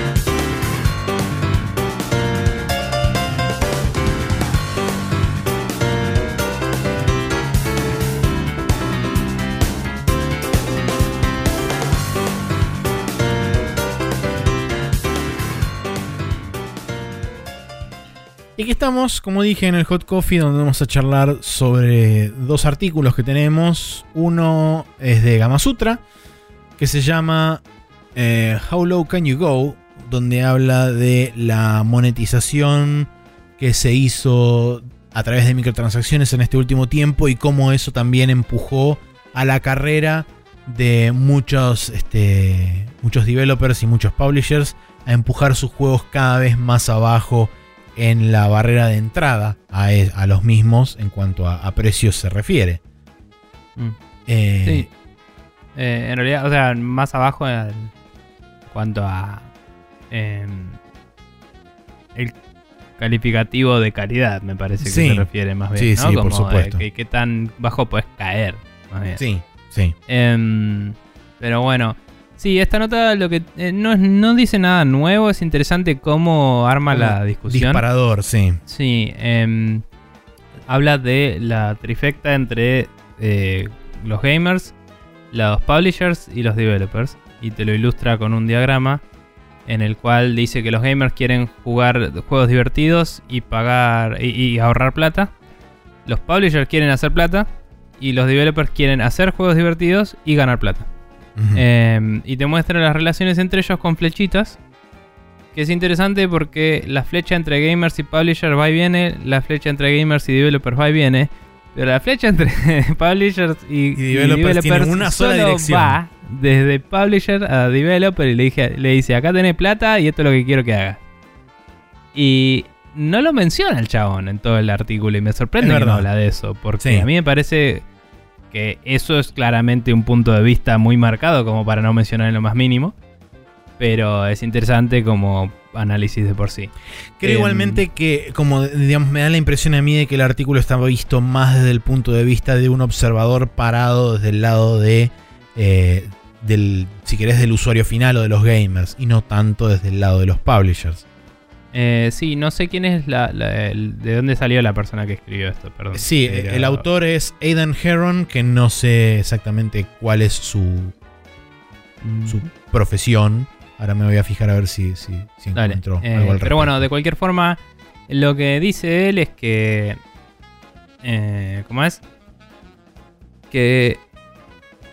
Básicamente las expectativas de la gente son van creciendo cada vez más porque los juegos siguen haciendo cosas cada vez más grandes, ¿no? Y eh, eso es cada vez más costo de producción. Y a cambio, para mantener redituable el asunto, eh, entre comillas, tienen que meterle más eh, posibilidades de monetizar. Y va entre comillas esto porque en realidad lo que hace el chabón después es aclarar que el gráfico que mostró antes no es exactamente verdad, sino que en realidad hace una versión revisada del gráfico. Sí, Y dice, los jugadores quieren jugar mejores juegos y ahorrar plata. Los publishers quieren hacer más plata. y los developers quieren hacer juegos divertidos y hacer más plata también. Y lo que él dice es que el problema acá es que las relaciones se vuelven antagónicas porque las razones son opuestas. sí. Em, principalmente, principalmente entre lo de querer ahorrar plata y lo de querer ganar plata.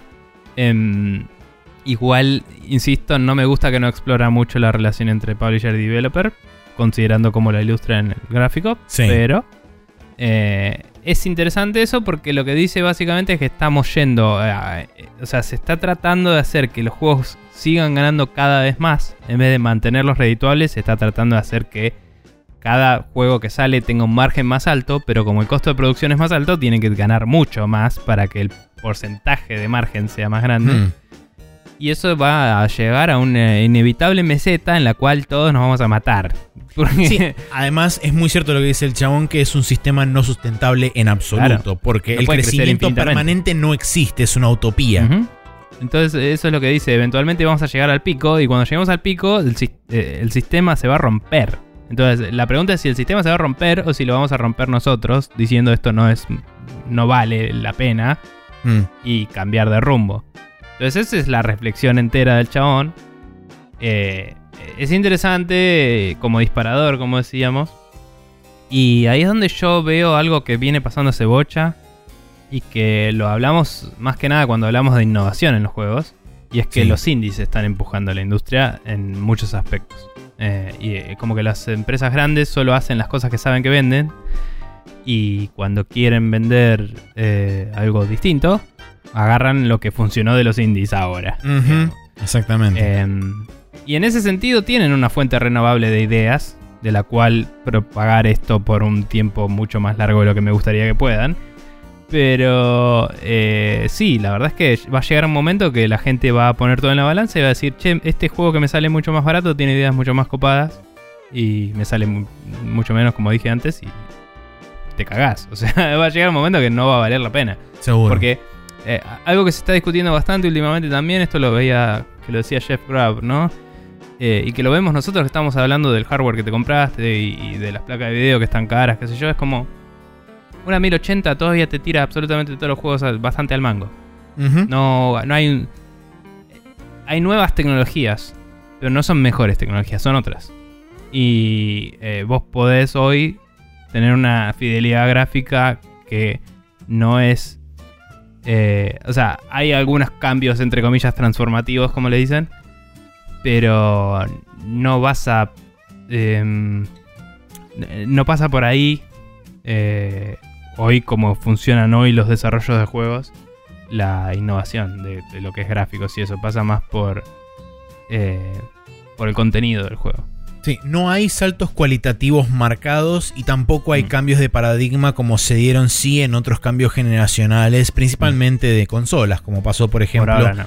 Eh, por ahora no, como pasó por ejemplo el salto del 2D al 3D, como pasó por ejemplo el salto de resolución de, de Standard Definition a High Definition. que. Fueron dos momentos bastante bisagra dentro de la industria donde todo se tuvo que reajustar y parte de, digamos, del crecimiento que tiene hoy en día la industria viene más por el lado de pequeños ajustes y pequeñas evoluciones que se vienen dando, pero hasta ahora no hubo ningún quiebre similar a como fueron esos dos momentos previos.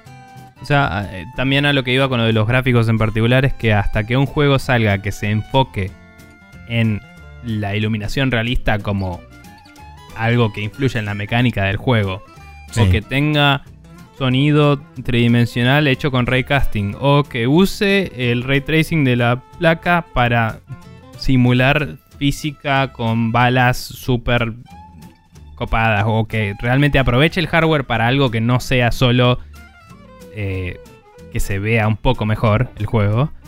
eh, en un aspecto en particular que no todo el mundo le vuela la cabeza a algunas personas sí. Eh, es como que no. No te perdés de nada, entre comillas. Eh, lo digo así entre comillas porque digo, la gente de Remedy hizo algo zarpado con el control. Eh, pero eso es porque tienen. Lo usaron para la dirección de arte. Y ahí suma un Sí. montón. Pero la verdad es que vos jugás el juego sin ray tracing y también hicieron un montón de reflejos y efectos a mano que quedaron increíbles y que son la base sobre la cual funciona lo otro. Lo otro solo no andaba porque no se la bancan las placas de video hacer todo sin, sin la base que le pusieron antes del ray tracing. digamos. Sin duda. Entonces por eso digo, hasta, hasta la siguiente generación de ray tracing en las placas, no, mínimo no vamos a tener algo que cambie totalmente el paradigma. Sí vamos a poder empezar a ver algunas cosas que cambian, sí vamos a ver cuando llegue el PCI Express 4 a más gente eh, y el Direct Access al, al disco de los nuevos procesadores. Vamos a empezar a ver cosas, pero ahora no se está cumpliendo la promesa de Mark Cerny tampoco, ¿no?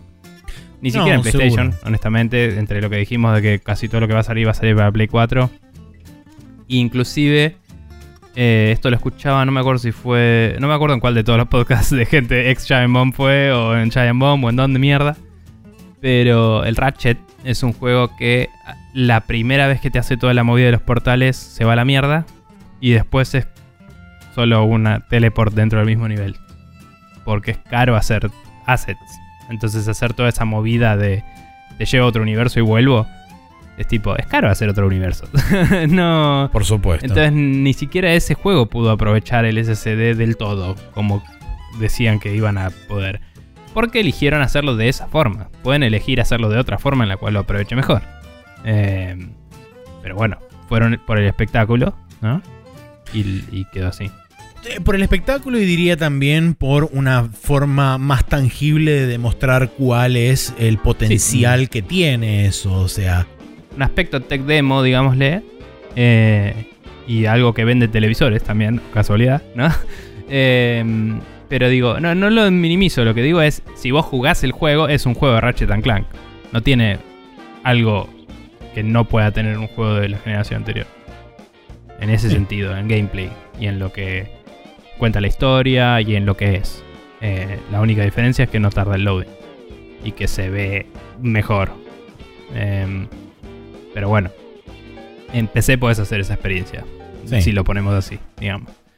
Eh, si, si no con un disco de SSD conectado directo al micro, bueno, le pones 128 GB de RAM y le tenés la misma puta experiencia, ¿me entendés?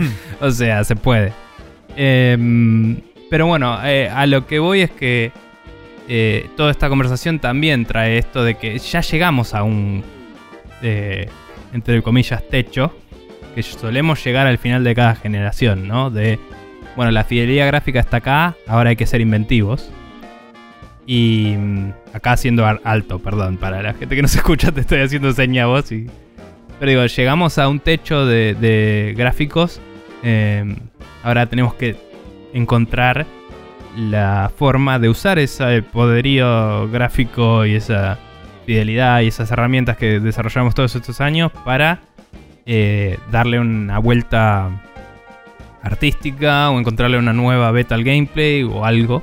Eh, y, y ahí es donde los juegos AAA suelen seguir a los indies y a veces quedarse atrás. Y ahí es donde vamos a ver si el sistema este puede seguir avanzando sin drama eh, con el hardware que hay. Sí, también está la otra avenida, que es cómo podemos monetizar esto al máximo posible sin este, generar la ira absoluta de nuestra audiencia, porque ese también es el lugar por donde están empujando fuerte hoy las empresas, dado que Sí. eh, al mitigar riesgos también significa maximizar costos de alguna forma. Entonces, eh, si hoy en día no se pueden incrementar los precios de los juegos, que de hecho ya lo hicieron, hoy en día en la nueva generación de consolas los juegos van a costar 70 dólares, en la Cuestan. mayoría de los casos, o cuestan. 70 Igual como dólares. decía Jim Sterling, no costaban 60 en la anterior. tampoco. No costaban 60 en la anterior tampoco. Durante buena parte de la generación anterior ya los juegos pasaron de costar 60 dólares a costar mucho más de 60 80, dólares. básicamente. Sí. Sí, Eso es sin contar todas las microtransacciones con las cuales vienen incluidas Sí. muchos de los juegos que hoy en día tenemos en el mercado.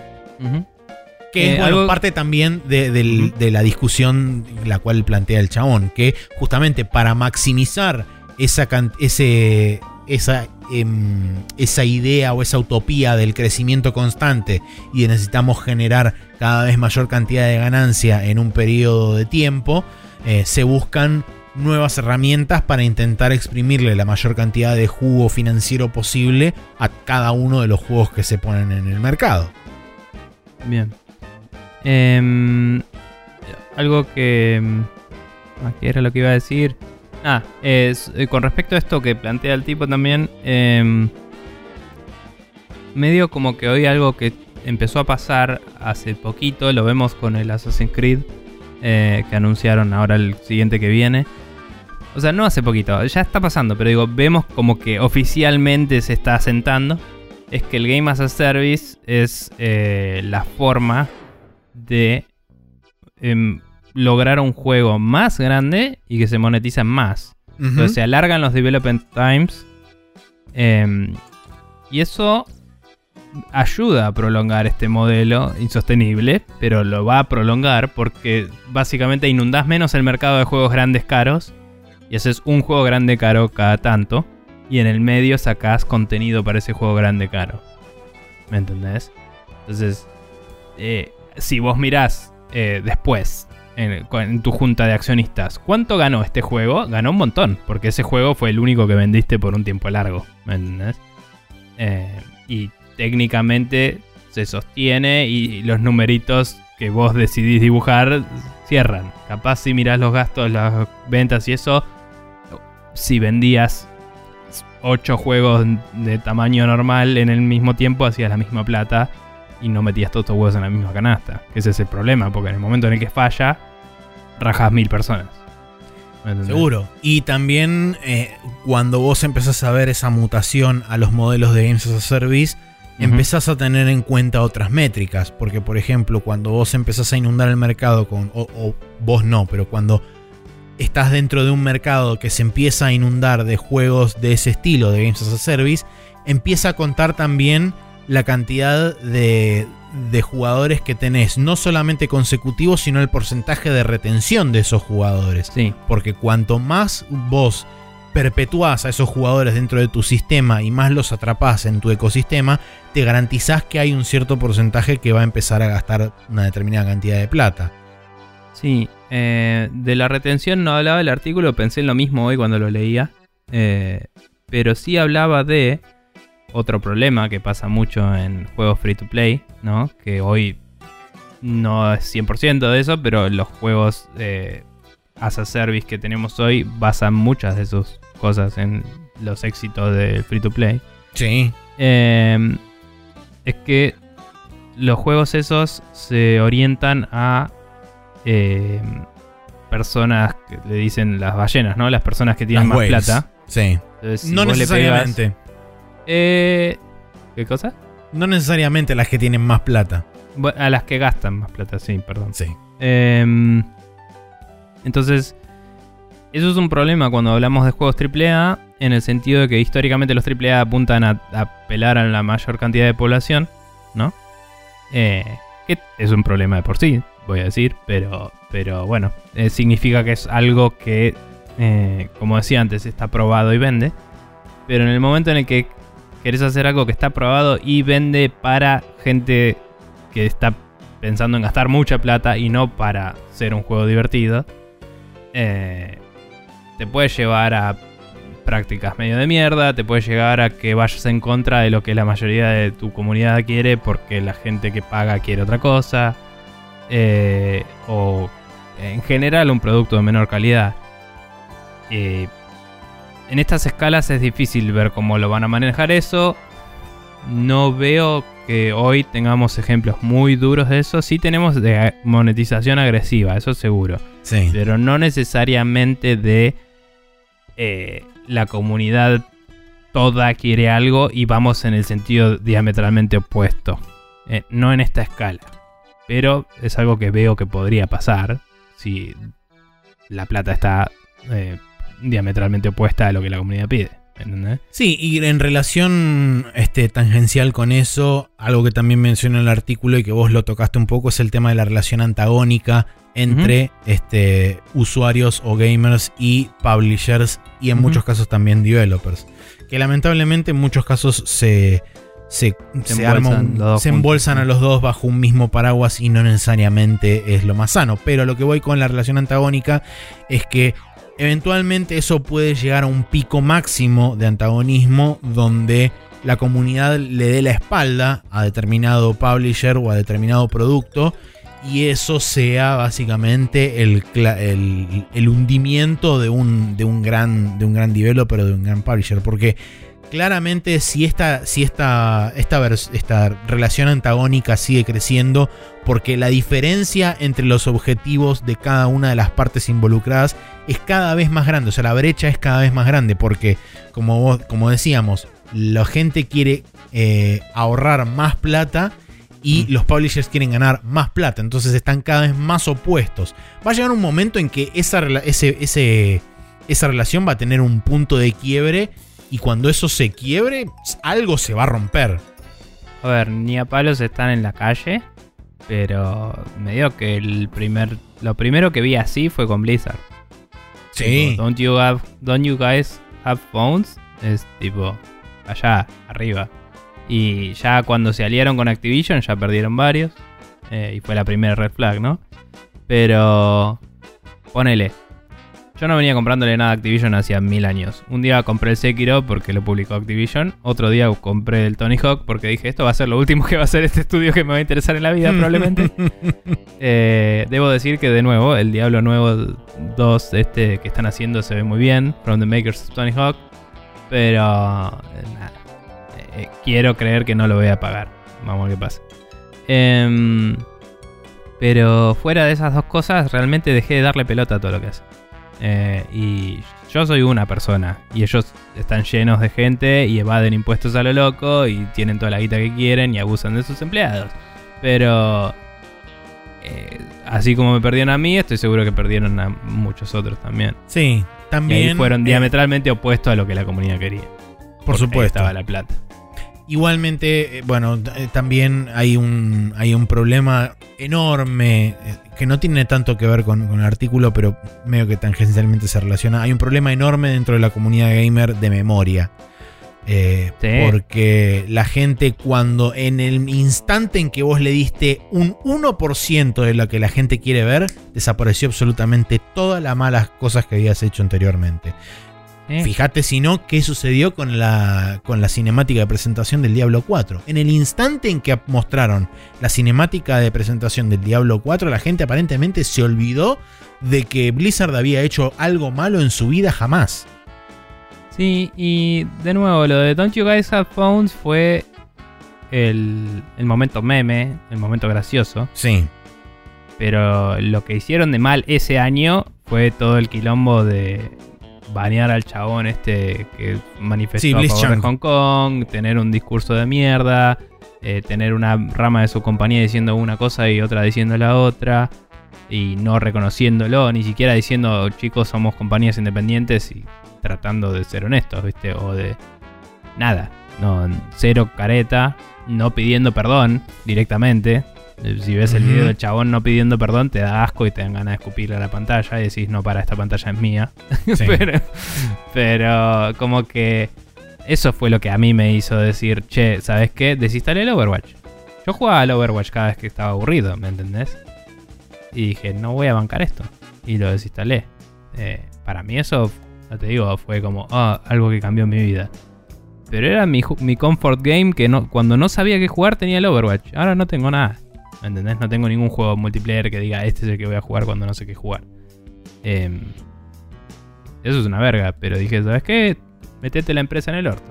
Borré eh, Battle.net y capaz que si encuentro una forma fácil de renunciar a mi a mis cosas de, de Blizzard lo hago. Pero una mierda. Y medio que porque no me interesa Activision, eh, eh, hubo un momento en el que probé el Warzone, ¿me entendés? Porque Sí. dije, bueno, es gratis y si me lo bajo y no les doy un mango, técnicamente les estoy costando plata, ponele. Es una racionalización medio pelotuda. Pero... Pero porque no espero nada de ellos y ya sé que son malignos, digamos. Eh, los, los vi de otra forma. Pero a Blizzard medio como que fue como, bueno, te moriste. Te moriste, Blizzard. Sí. Em, pero bueno, todo, todo eso fue una gran tangente, de, de- de- Sí. que medio justifica lo que este tipo dice. Eh, obviamente que va a pasar de a poco, una empresa a la vez, ¿no? Eh. Y de, de distinta forma para distintas personas. Hay gente que va a seguir bancando a las empresas un rato largo, eh, gente que ya no las banca hace rato. Conozco gente que se volcó 100% a los indies y no vuelve atrás. ¿no? Y, y la- en, en general la pasa mejor, te digo. Medio como hablábamos hoy, ¿no? También es una alternativa más barata y bancas más a la gente, entre comillas, del bien. Em, Sí. pero bueno, no sé. Eh, nada, no- sobre esto en particular no tengo más para decir. No. Otra nota más. Sí, podemos conectarlo con lo que vos hablabas del tema de que Blizzard se murió para alguna gente. Con este, la nota que, que tenemos también a continuación. Porque específicamente habla de que Tencent eh, consiguió una patente. eh, o consiguió la adjudicación de una patente que Hablando de habla. morirse. Eh, sí. Consi- eh, consiguió una patente que habla sobre la este, herencia de assets digitales. Mm. Eh, no específicamente relacionada con videojuegos, pero es una patente que había propuesto originalmente en 2019 y le fue otorgada aparentemente en China a Tencent, según el analista Daniel Ahmad, que habló justamente del tema. Pero lo, lo interesante es que, bueno, en China hay una...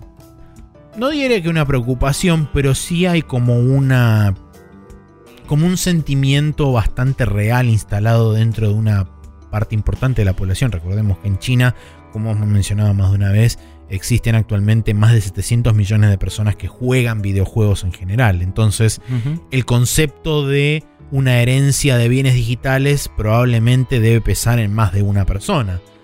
Eh, y bueno, el hecho de que Tencent haya, haya armado una patente al respecto con... Voy a decir una pelotudez, ¿eh? Pero también es un país en particular donde la cantidad de gente que compró videojuegos y se murió debe ser muy alta. Seguramente también, sí. Eh, no, y no hablo solo de, ah, se quedó 28 horas jugando y se murió, que pasó bastante en China. Estoy hablando de que con tantos jugadores debe ser uno de los países con más jugadores que murieron estadísticamente eh, por viejos, por lo que sea. Digo, eh, los gamers, entre comillas, son una población relativamente joven en el mundo. Digo relativamente porque hay gente que tiene 60 años y juega desde que salieron los videojuegos, ¿no? Pero eh, los que acceden a todos los servicios digitales y todo son relativamente jóvenes. Sí. Y, pero en China, como hay más población, como vos decís, debe haber más gente que murió también. Por supuesto, además no necesariamente tienen que morir de viejos, quizás tuvieron un problema de salud, accidentes, hay miles de formas diferentes de morirse que son totalmente independientes de la edad de una persona. Pero bueno, volviendo puntualmente al tema este de la, de la herencia de bienes digitales, lo interesante que esto nos llevó a explorar automáticamente fue eh, los este, términos y condiciones de un montón de servicios, entre los cuales particularmente nosotros hicimos foco en Steam, que después después no, recién acabo de ver el video que está embebido en el artículo que habla específicamente de qué pasa con tu cuenta de Steam cuando te morís. Eh, y este puntualmente hace referencia a lo que habíamos encontrado nosotros, que es la sección C del Steam Subscriber Agreement, que es básicamente como el EULA de Steam, eh, que habla específicamente de que la cuenta de Steam es estrictamente personal y no puede ser vendida, eh, eh, intercambiada este, por, por, otros bienes y servicios de, este, de, cualquier otra clase o transferida eh, a cualquier otra persona en el mundo, ya sea a través de venderla o a través de donarla o lo que sea. Y que una vez que el usuario asociado con esa cuenta muere, esa cuenta deja de existir. Sí. Em, nada, la yo te decía, porque estábamos viendo todo esto y como que la, en internet el, vos habías visto unas respuestas que, el, concepto que decían era eh, hay que llamarle la atención a Steam porque Steam cuando te morís eh, no te casa nada con la cuenta. Eh, si vos lees esto, lo que dice es tu cuenta no se puede transferir, por ende, no, esto no lo dice, pero por ende, si te morís, la cuenta debería morir con vos. Claro según está escrito así. Dicho eso, em, es muy probable que si yo le dejo la password a alguien y la usa, no le digan nada. Porque estas cosas están escritas para que la gente no se aproveche, no están escritas para 100% para cagarte. Y esto probablemente está escrito desde el día 1 de Steam en 2004, 2003. Eh, eh, o quizás desde bueno, Steam es anterior, pero digo, en 2003 empezaron a vender juegos. Mm. Em, entonces digo, eh, eh, eh, yo lo que decía es, para mí que esto está así porque nadie lo desafió legalmente todavía. ¿Me entendés? O nadie levantó el issue ante un, una entidad regulatoria o lo que sea. no me sorprendería que la primera que, que lo levante sea Europa, obviamente. Eh, pero yo estoy. Eh, yo creo que esto va a cambiar antes de que nos muramos nosotros. O que deberíamos morirnos de viejo. Vamos a ver qué pasa. Pero. Em, pero. De cualquier forma, muchos servicios. Eh, esto lo lista el mismo. El mismo artículo. Lo que hacen es darle acceso a otra persona familiar a la cuenta. En vez de heredar el contenido. Lo interesante que estas patentando Tencent es un sistema que permite heredarlo, entonces literalmente se transfiere el ownership a otra persona. Eso sería interesante. Eh, y sería mucho más eh, análogo a la realidad de las cosas físicas, ¿no? Sí, tengamos en cuenta que ya, digamos que parte del camino está transitado en Europa cuando en Europa declararon que los bienes digitales son exactamente iguales a los bienes físicos y no, no debería existir diferencia entre ellos. Ahora el tema está en que, por supuesto, hay que ahondar en ese tema y ver en los casos particulares donde no existe forma de transferir estos bienes digitales a otra persona, eh, dado que, bueno, la, persona murió, etc. Eh, ¿cómo, cómo, se puede hacer para crear un sistema que permita ese tipo de, ese tipo de cosas. Porque bueno, seguramente Tencent habrá patentado una forma particular de, sistema para hacer esa herencia, pero después cada, cada, empresa tendrá que generar sus propios sistemas. Lo que está bueno también del artículo que menciona Daniel Asmad es que al momento en que se le otorgó la patente a, Tencent, Apple estaba hablando de su recientemente iniciada este, o su, recientemente anunciado sistema de eh, Digital Legacy Service, que era lo que hace es hacer lo que Nico dijo recién, que le permite a una persona declarada específicamente acceder como administrador o como guardián de esa cuenta y al contenido que tiene esa cuenta. El tema es que no pasa a ser eh, dueño de esa cuenta, sino que pasa a ser como un administrador externo. De la misma forma que sucede con las cuentas de gente que ha muerto en Facebook. Facebook también implementó una suerte de sistema de legacy donde se puede poner una, una cuenta en ese estado que permite que la gente cuando entre a esa cuenta vea que la persona falleció o lo que sea y se puede dejar y En Facebook hay dos cosas, como hay un perfil público, lo que hace es que ese perfil público se vuelve un homenaje. Eh, que ya hay gente que ha bulleado a otra gente declarándola como muerta y ya ha habido escándalos al respecto. Por supuesto. Eh, que creo que no pasó dos días, ¿eh? Desde que lo anunciaron. Y... Mm, y además creo que está el sistema que decís como para que los familiares puedan acceder a las partes privadas de la cuenta. Eh, no estoy seguro sobre eso, pero claro. supongo. Pero no es lo mismo que lo que estamos hablando acá. No, no, por eso. Google tiene eso también, de que yo le puedo dar a mi viejo, mi viejo me puede dar a mí em, acceso como cuenta de recuperación de la otra cuenta, digamos, eh, a modo de en caso de emergencia que yo no pueda acceder a mi cuenta por cualquier cosa, no solo si me morí, me parece que mi viejo puede acceder si yo le doy el permiso o viceversa, lo que sea, y le avisa. Eh, hay gestores de password que hacen eso también. si, si querés directamente decir hagámoslo por gestor de password, es más fácil porque después entras a la cuenta como si fuera la persona y después ves que... Pero bueno, em, de cualquier forma, como decimos, esto es un concepto que seguramente se viene discutiendo hace mucho, pero es la primera vez que se establece un sistema, se, declara vamos a hacer un sistema sobre esto y abre la conversación. Eh, es interesante, es algo que, eh, como vos decís, en Europa hay un precedente legal de esto se tiene que tratar de la misma forma que esto otro y por ende seguramente esto va a llegar algún día. Eh, Acá no leo, no leí nunca nuestras leyes digitales. Me quedo siempre con esa máxima que nos tiró. Eh, vamos a decirle el Grinch, porque no me acuerdo su nombre. y le decíamos el Grinch, pobre tipo. Pero un, abogado que sabía bocha de derecho digital que nos enseñó. Básicamente decía que la ley de acá eh, establecía que todo era análogo a su contraparte eh, física. Entonces tu compu es tu casa, tu mail es tu correo y en teoría eso significaría que tus licencias son tus objetos, digamos, hasta cierto punto. Em, pero hay que ver. Estaría bueno si alguien que nos escucha es abogado y sabe. Estaría Específicamente de derecho digital sería muy, muy interesante charlarlo esto porque... Eh, creo que es el próximo, el próximo gran obstáculo que tienen eh, muchas empresas que resolver. Recordemos que el anterior gran obstáculo fue la implementación del el tema de la privatización de los datos y el derecho de la gente de poder obtener, esos, obtener sus datos personales y borrar su existencia de la gente a la que le había prohibido la, información. Que ahora no me puedo acordar la sigla. Eh, eso. Em, nada, pero digamos, eh, eh, está bueno que se abra la discusión.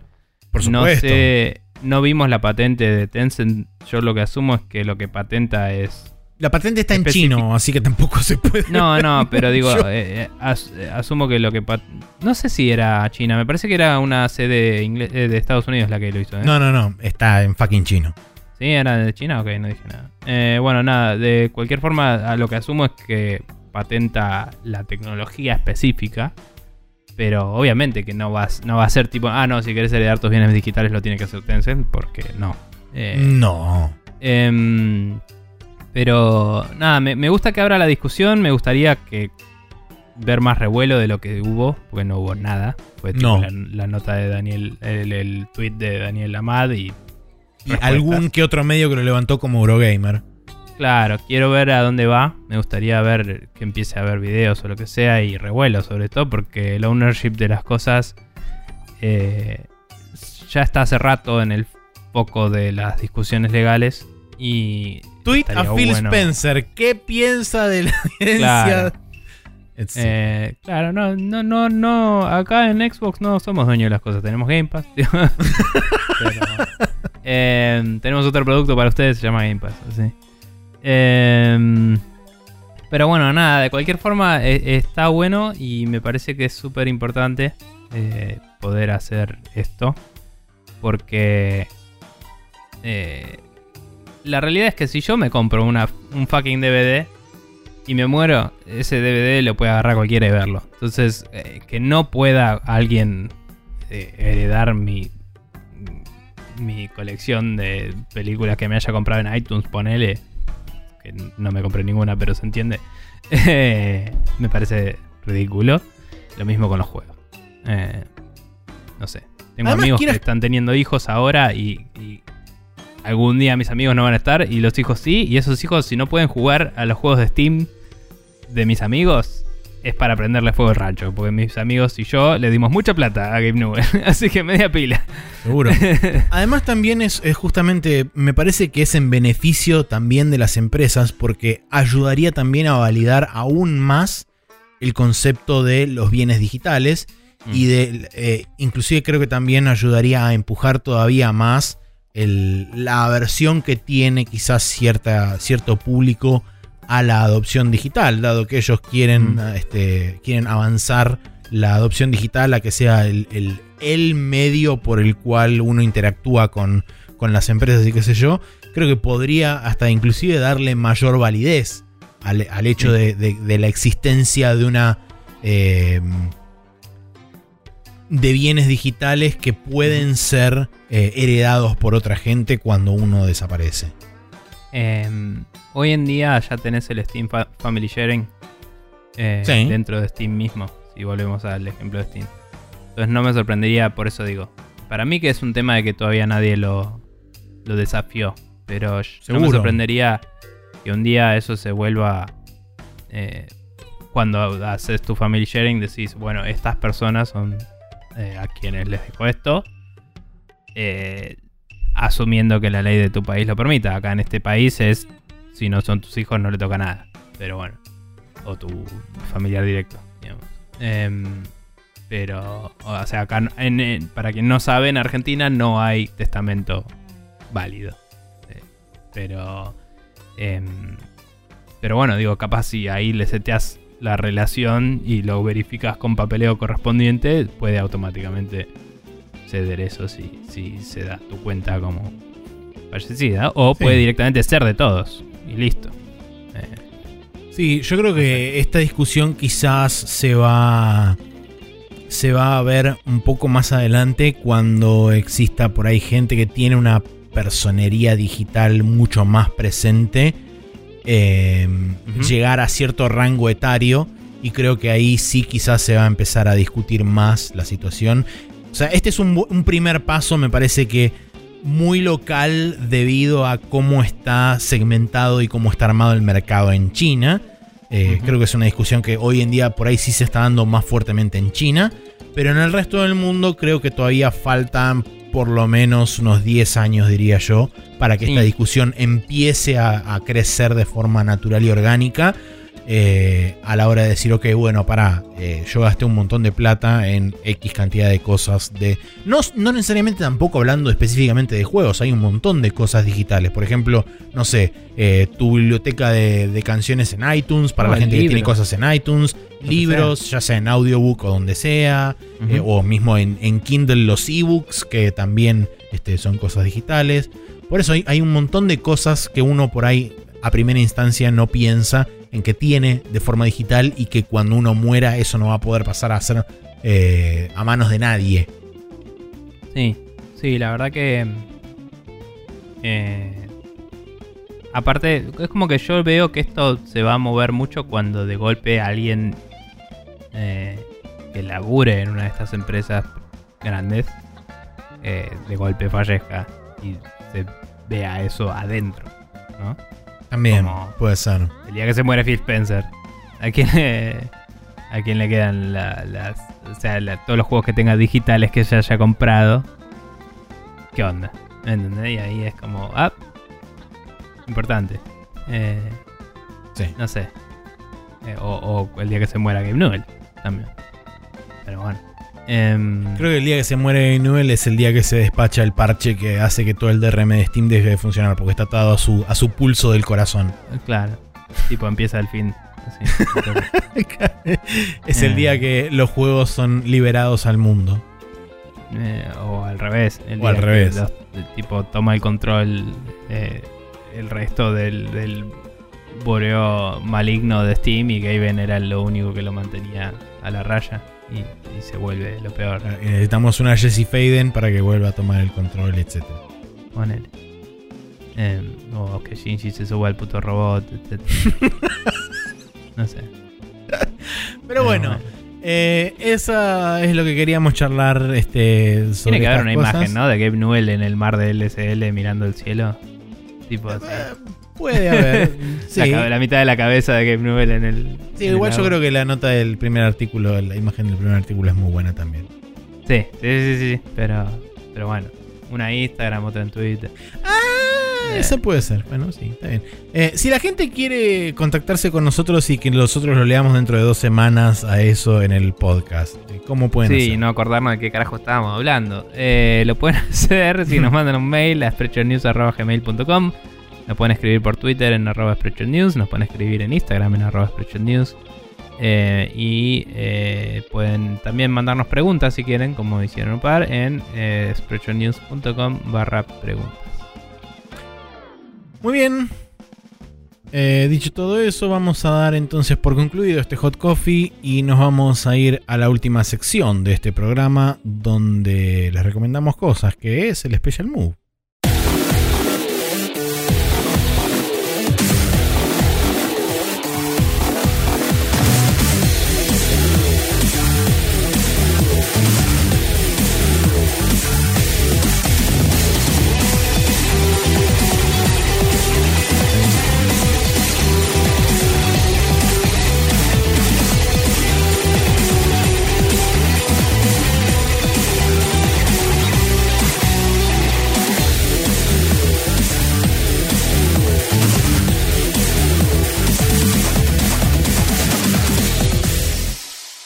Estamos en el Special Move, la última sección de este programa donde recomendamos cosas. Eh, las cosas que tenemos para recomendar son las siguientes. Bien, eh, tengo un canal de YouTube que vi poquito, pero se ve interesante y está bueno para dejar de fondo mientras laburan. Que se llama My Analog Journal. Que básicamente es un DJ ponele, supongo. Tiene un par de turntables y pasa música, así que vamos a decir que es un DJ. y eh, supongo que es lo mismo que piensa YouTube, que no le está muteando todos sus videos porque supongo que es performativo, entonces es fair use, ponele. Pero básicamente son videos con una calidad de video muy lindo de lo que sea, del chabón con sus turntables, pone música, se va, camina por ahí, vuelve, cambia la música y es como, es música, es música en YouTube. Está muy bien. Y el chabón medio como que arma la playlist en el momento con todos discos de vinilo y los pone ahí y ve su colección y todo. Y es como muy chill para tener de fondo. O bueno, supongo que depende de la música que, que pones, ¿no? Pero tiene de jazz, tiene de, obviamente, de City Pop japonés, que es el que puse acá. Nice. Eh, que todo esto viene a que algoritmos de YouTube me recomendaron el de City Pop porque siempre ponemos las playlists de City, de City Pop de Jimmy Coproto cuando dibujamos los fines con amigos online. Y todas las playlists de Jimmy Coproto están buenas, pero son los mismos temas dados vuelta. digamos. Y, y nada, y es como que este, cuando me puse a escucharlo, tenía otros temas. Y dije, ok, cosas nuevas para escuchar y está bueno. Y nada, y había uno de tipo de medio de cumbia latinoamericana, y había uno de jazz y, y unos de distintas cosas. Me interesa entonces. Sí, de hecho, ahora que lo pienso, este de City Pop es City Pop y Jazz Funk también. Así que nada, Bien. eh, good times. Excelente. Bueno, yo como voy a caer en el agujero legal de que técnicamente yo no lo recomendé porque lo recomendó Nico, así que voy a hacerme propia esta recomendación porque el fin de semana vi el especial de Inside de Bob Burnham, así que les digo que está muy bien. Y Bien. a la vez también está muy mal. Y a la vez también es un chabón que compone del ultra carajo. Y las canciones tienen como esa dicotomía fantástica que maneja el chabón. Sobre todo eh, en este especial, es súper ácido el chabón y está súper jaded de la vida. Pero las canciones rítmica y melódicamente son pum para arriba y son lo más, eh, lo más colorido que, que podría haber hecho. Eh, salvo por ahí algún caso en particular como el de eh, la canción Comedy o la canción del final, que son más melódicas y más un poco más dramáticas y bajadas a tierra. En líneas generales es muy buena la juxtaposición que hace el chabón entre la letra de la canción y la melodía y el ritmo de la canción porque están en un choque constante eh, y eso también demuestra un poco el, el nivel de ansiedad y de, de delicadeza mental, si querés, dentro de, de- la, de la filmación del especial que él deja entrever. Yo creo que, como te dije, debe, dejar, debe haber dejado un 0,1% de todo, pero ese pequeño pedacito que dejó es como. El chabón la pasó mal de verdad, o sea. Y sí, seguramente. Pero bueno, como te dije, ahí es para ver el final del especial anterior y armarse el final feliz. Claro. Porque el sí. especial anterior, spoiler alert, termina con él yendo a abrazar a su mujer y a su hijo. Y es como, ah. Y vamos a asumir que no se divorció ni pasó nada porque no tengo idea y no quiero fijarme. Pero bueno, Sí, Em, vamos a vivir con ese headcanon en nuestra cabeza de decir. claro, El chabón salió de esa habitación y vivió feliz para siempre. The end. claro. Y se afeitó mágicamente en el camino desde que abrió la puerta y llegó ahí. Exacto. porque estaba afeitado en esa toma. Pero bueno. Eh, nada, sí, está buenísimo. Lo recomiendo también. Em, bueno, gente, pueden suscribirse a nuestro contenido y recibirlo de forma automática, etcétera. ¿eh? Escuchame una cosa. Eh, Está muy bien. pueden hacerlo eh, copiando sprechonews.com barra podcast y pegándolo en su gestor favorito. Pueden buscarnos en Podcast Addict, en Google Play Podcasts, en Apple Podcasts, eh, y eh, Spotify y el coso de los cositos y en archive.org. Em, así que nada, eso, escuchen Nons si quieren y Sí, no, no. recomienden Nons si quieren y eh, pueden también darnos reviews que se supone que ayudan. Dice, cuenta la leyenda, sí. Sí. Eh, en, en Podcast Addict creo que no tenemos ninguna review, así que si nos pueden hacer alguna ahí estaría bueno. Porque es una plataforma que tiene reviews relativamente hace poco y seguramente que muchos de los que nos escuchan ahí nos escuchan hace bastante. Porque algoritmos. Eh, claro, no, por eso. De hecho el otro día te mostraba que nos buscaba y no nos encontraba, pero estábamos ahí y era como, ok. o sea, estábamos indexados, pero en la búsqueda no salía y no sé si es por... Por algún tema de... Porque no somos reales. Claro. Si, si no me encuentro en internet, ¿existo? Para pensar. Ahí está. Si no te moriste y no te puedes transferir. Claro. No, no me puedo heredar a mí mismo, Exactamente. porque es una referencia circular. Eh, sí, eh, es recursivo. Bien. Pero si hago forward declaration y lo muevo a otro archivo, Maxi, una cosa. Chistes de programación. Sí. El lunes a la noche, no esperen mucho. Bueno, eh, damos por concluido esto que mm, fueron bastante un episodio natural. Yo pensé que iba a tardar, iba a ser más corto, pero no. Estamos en dos horas y, y cambio, así que creo que es un buen Mm. momento para decir nos vemos la semana que viene. Cuídense, este, pásenla bonito. Nosotros nos vemos dentro de 15 días, a pesar de que nos van a escuchar el próximo lunes. Eh, pero nosotros, etcétera. Y eso. Y eh, sigan vacunándose. Eso también, importante.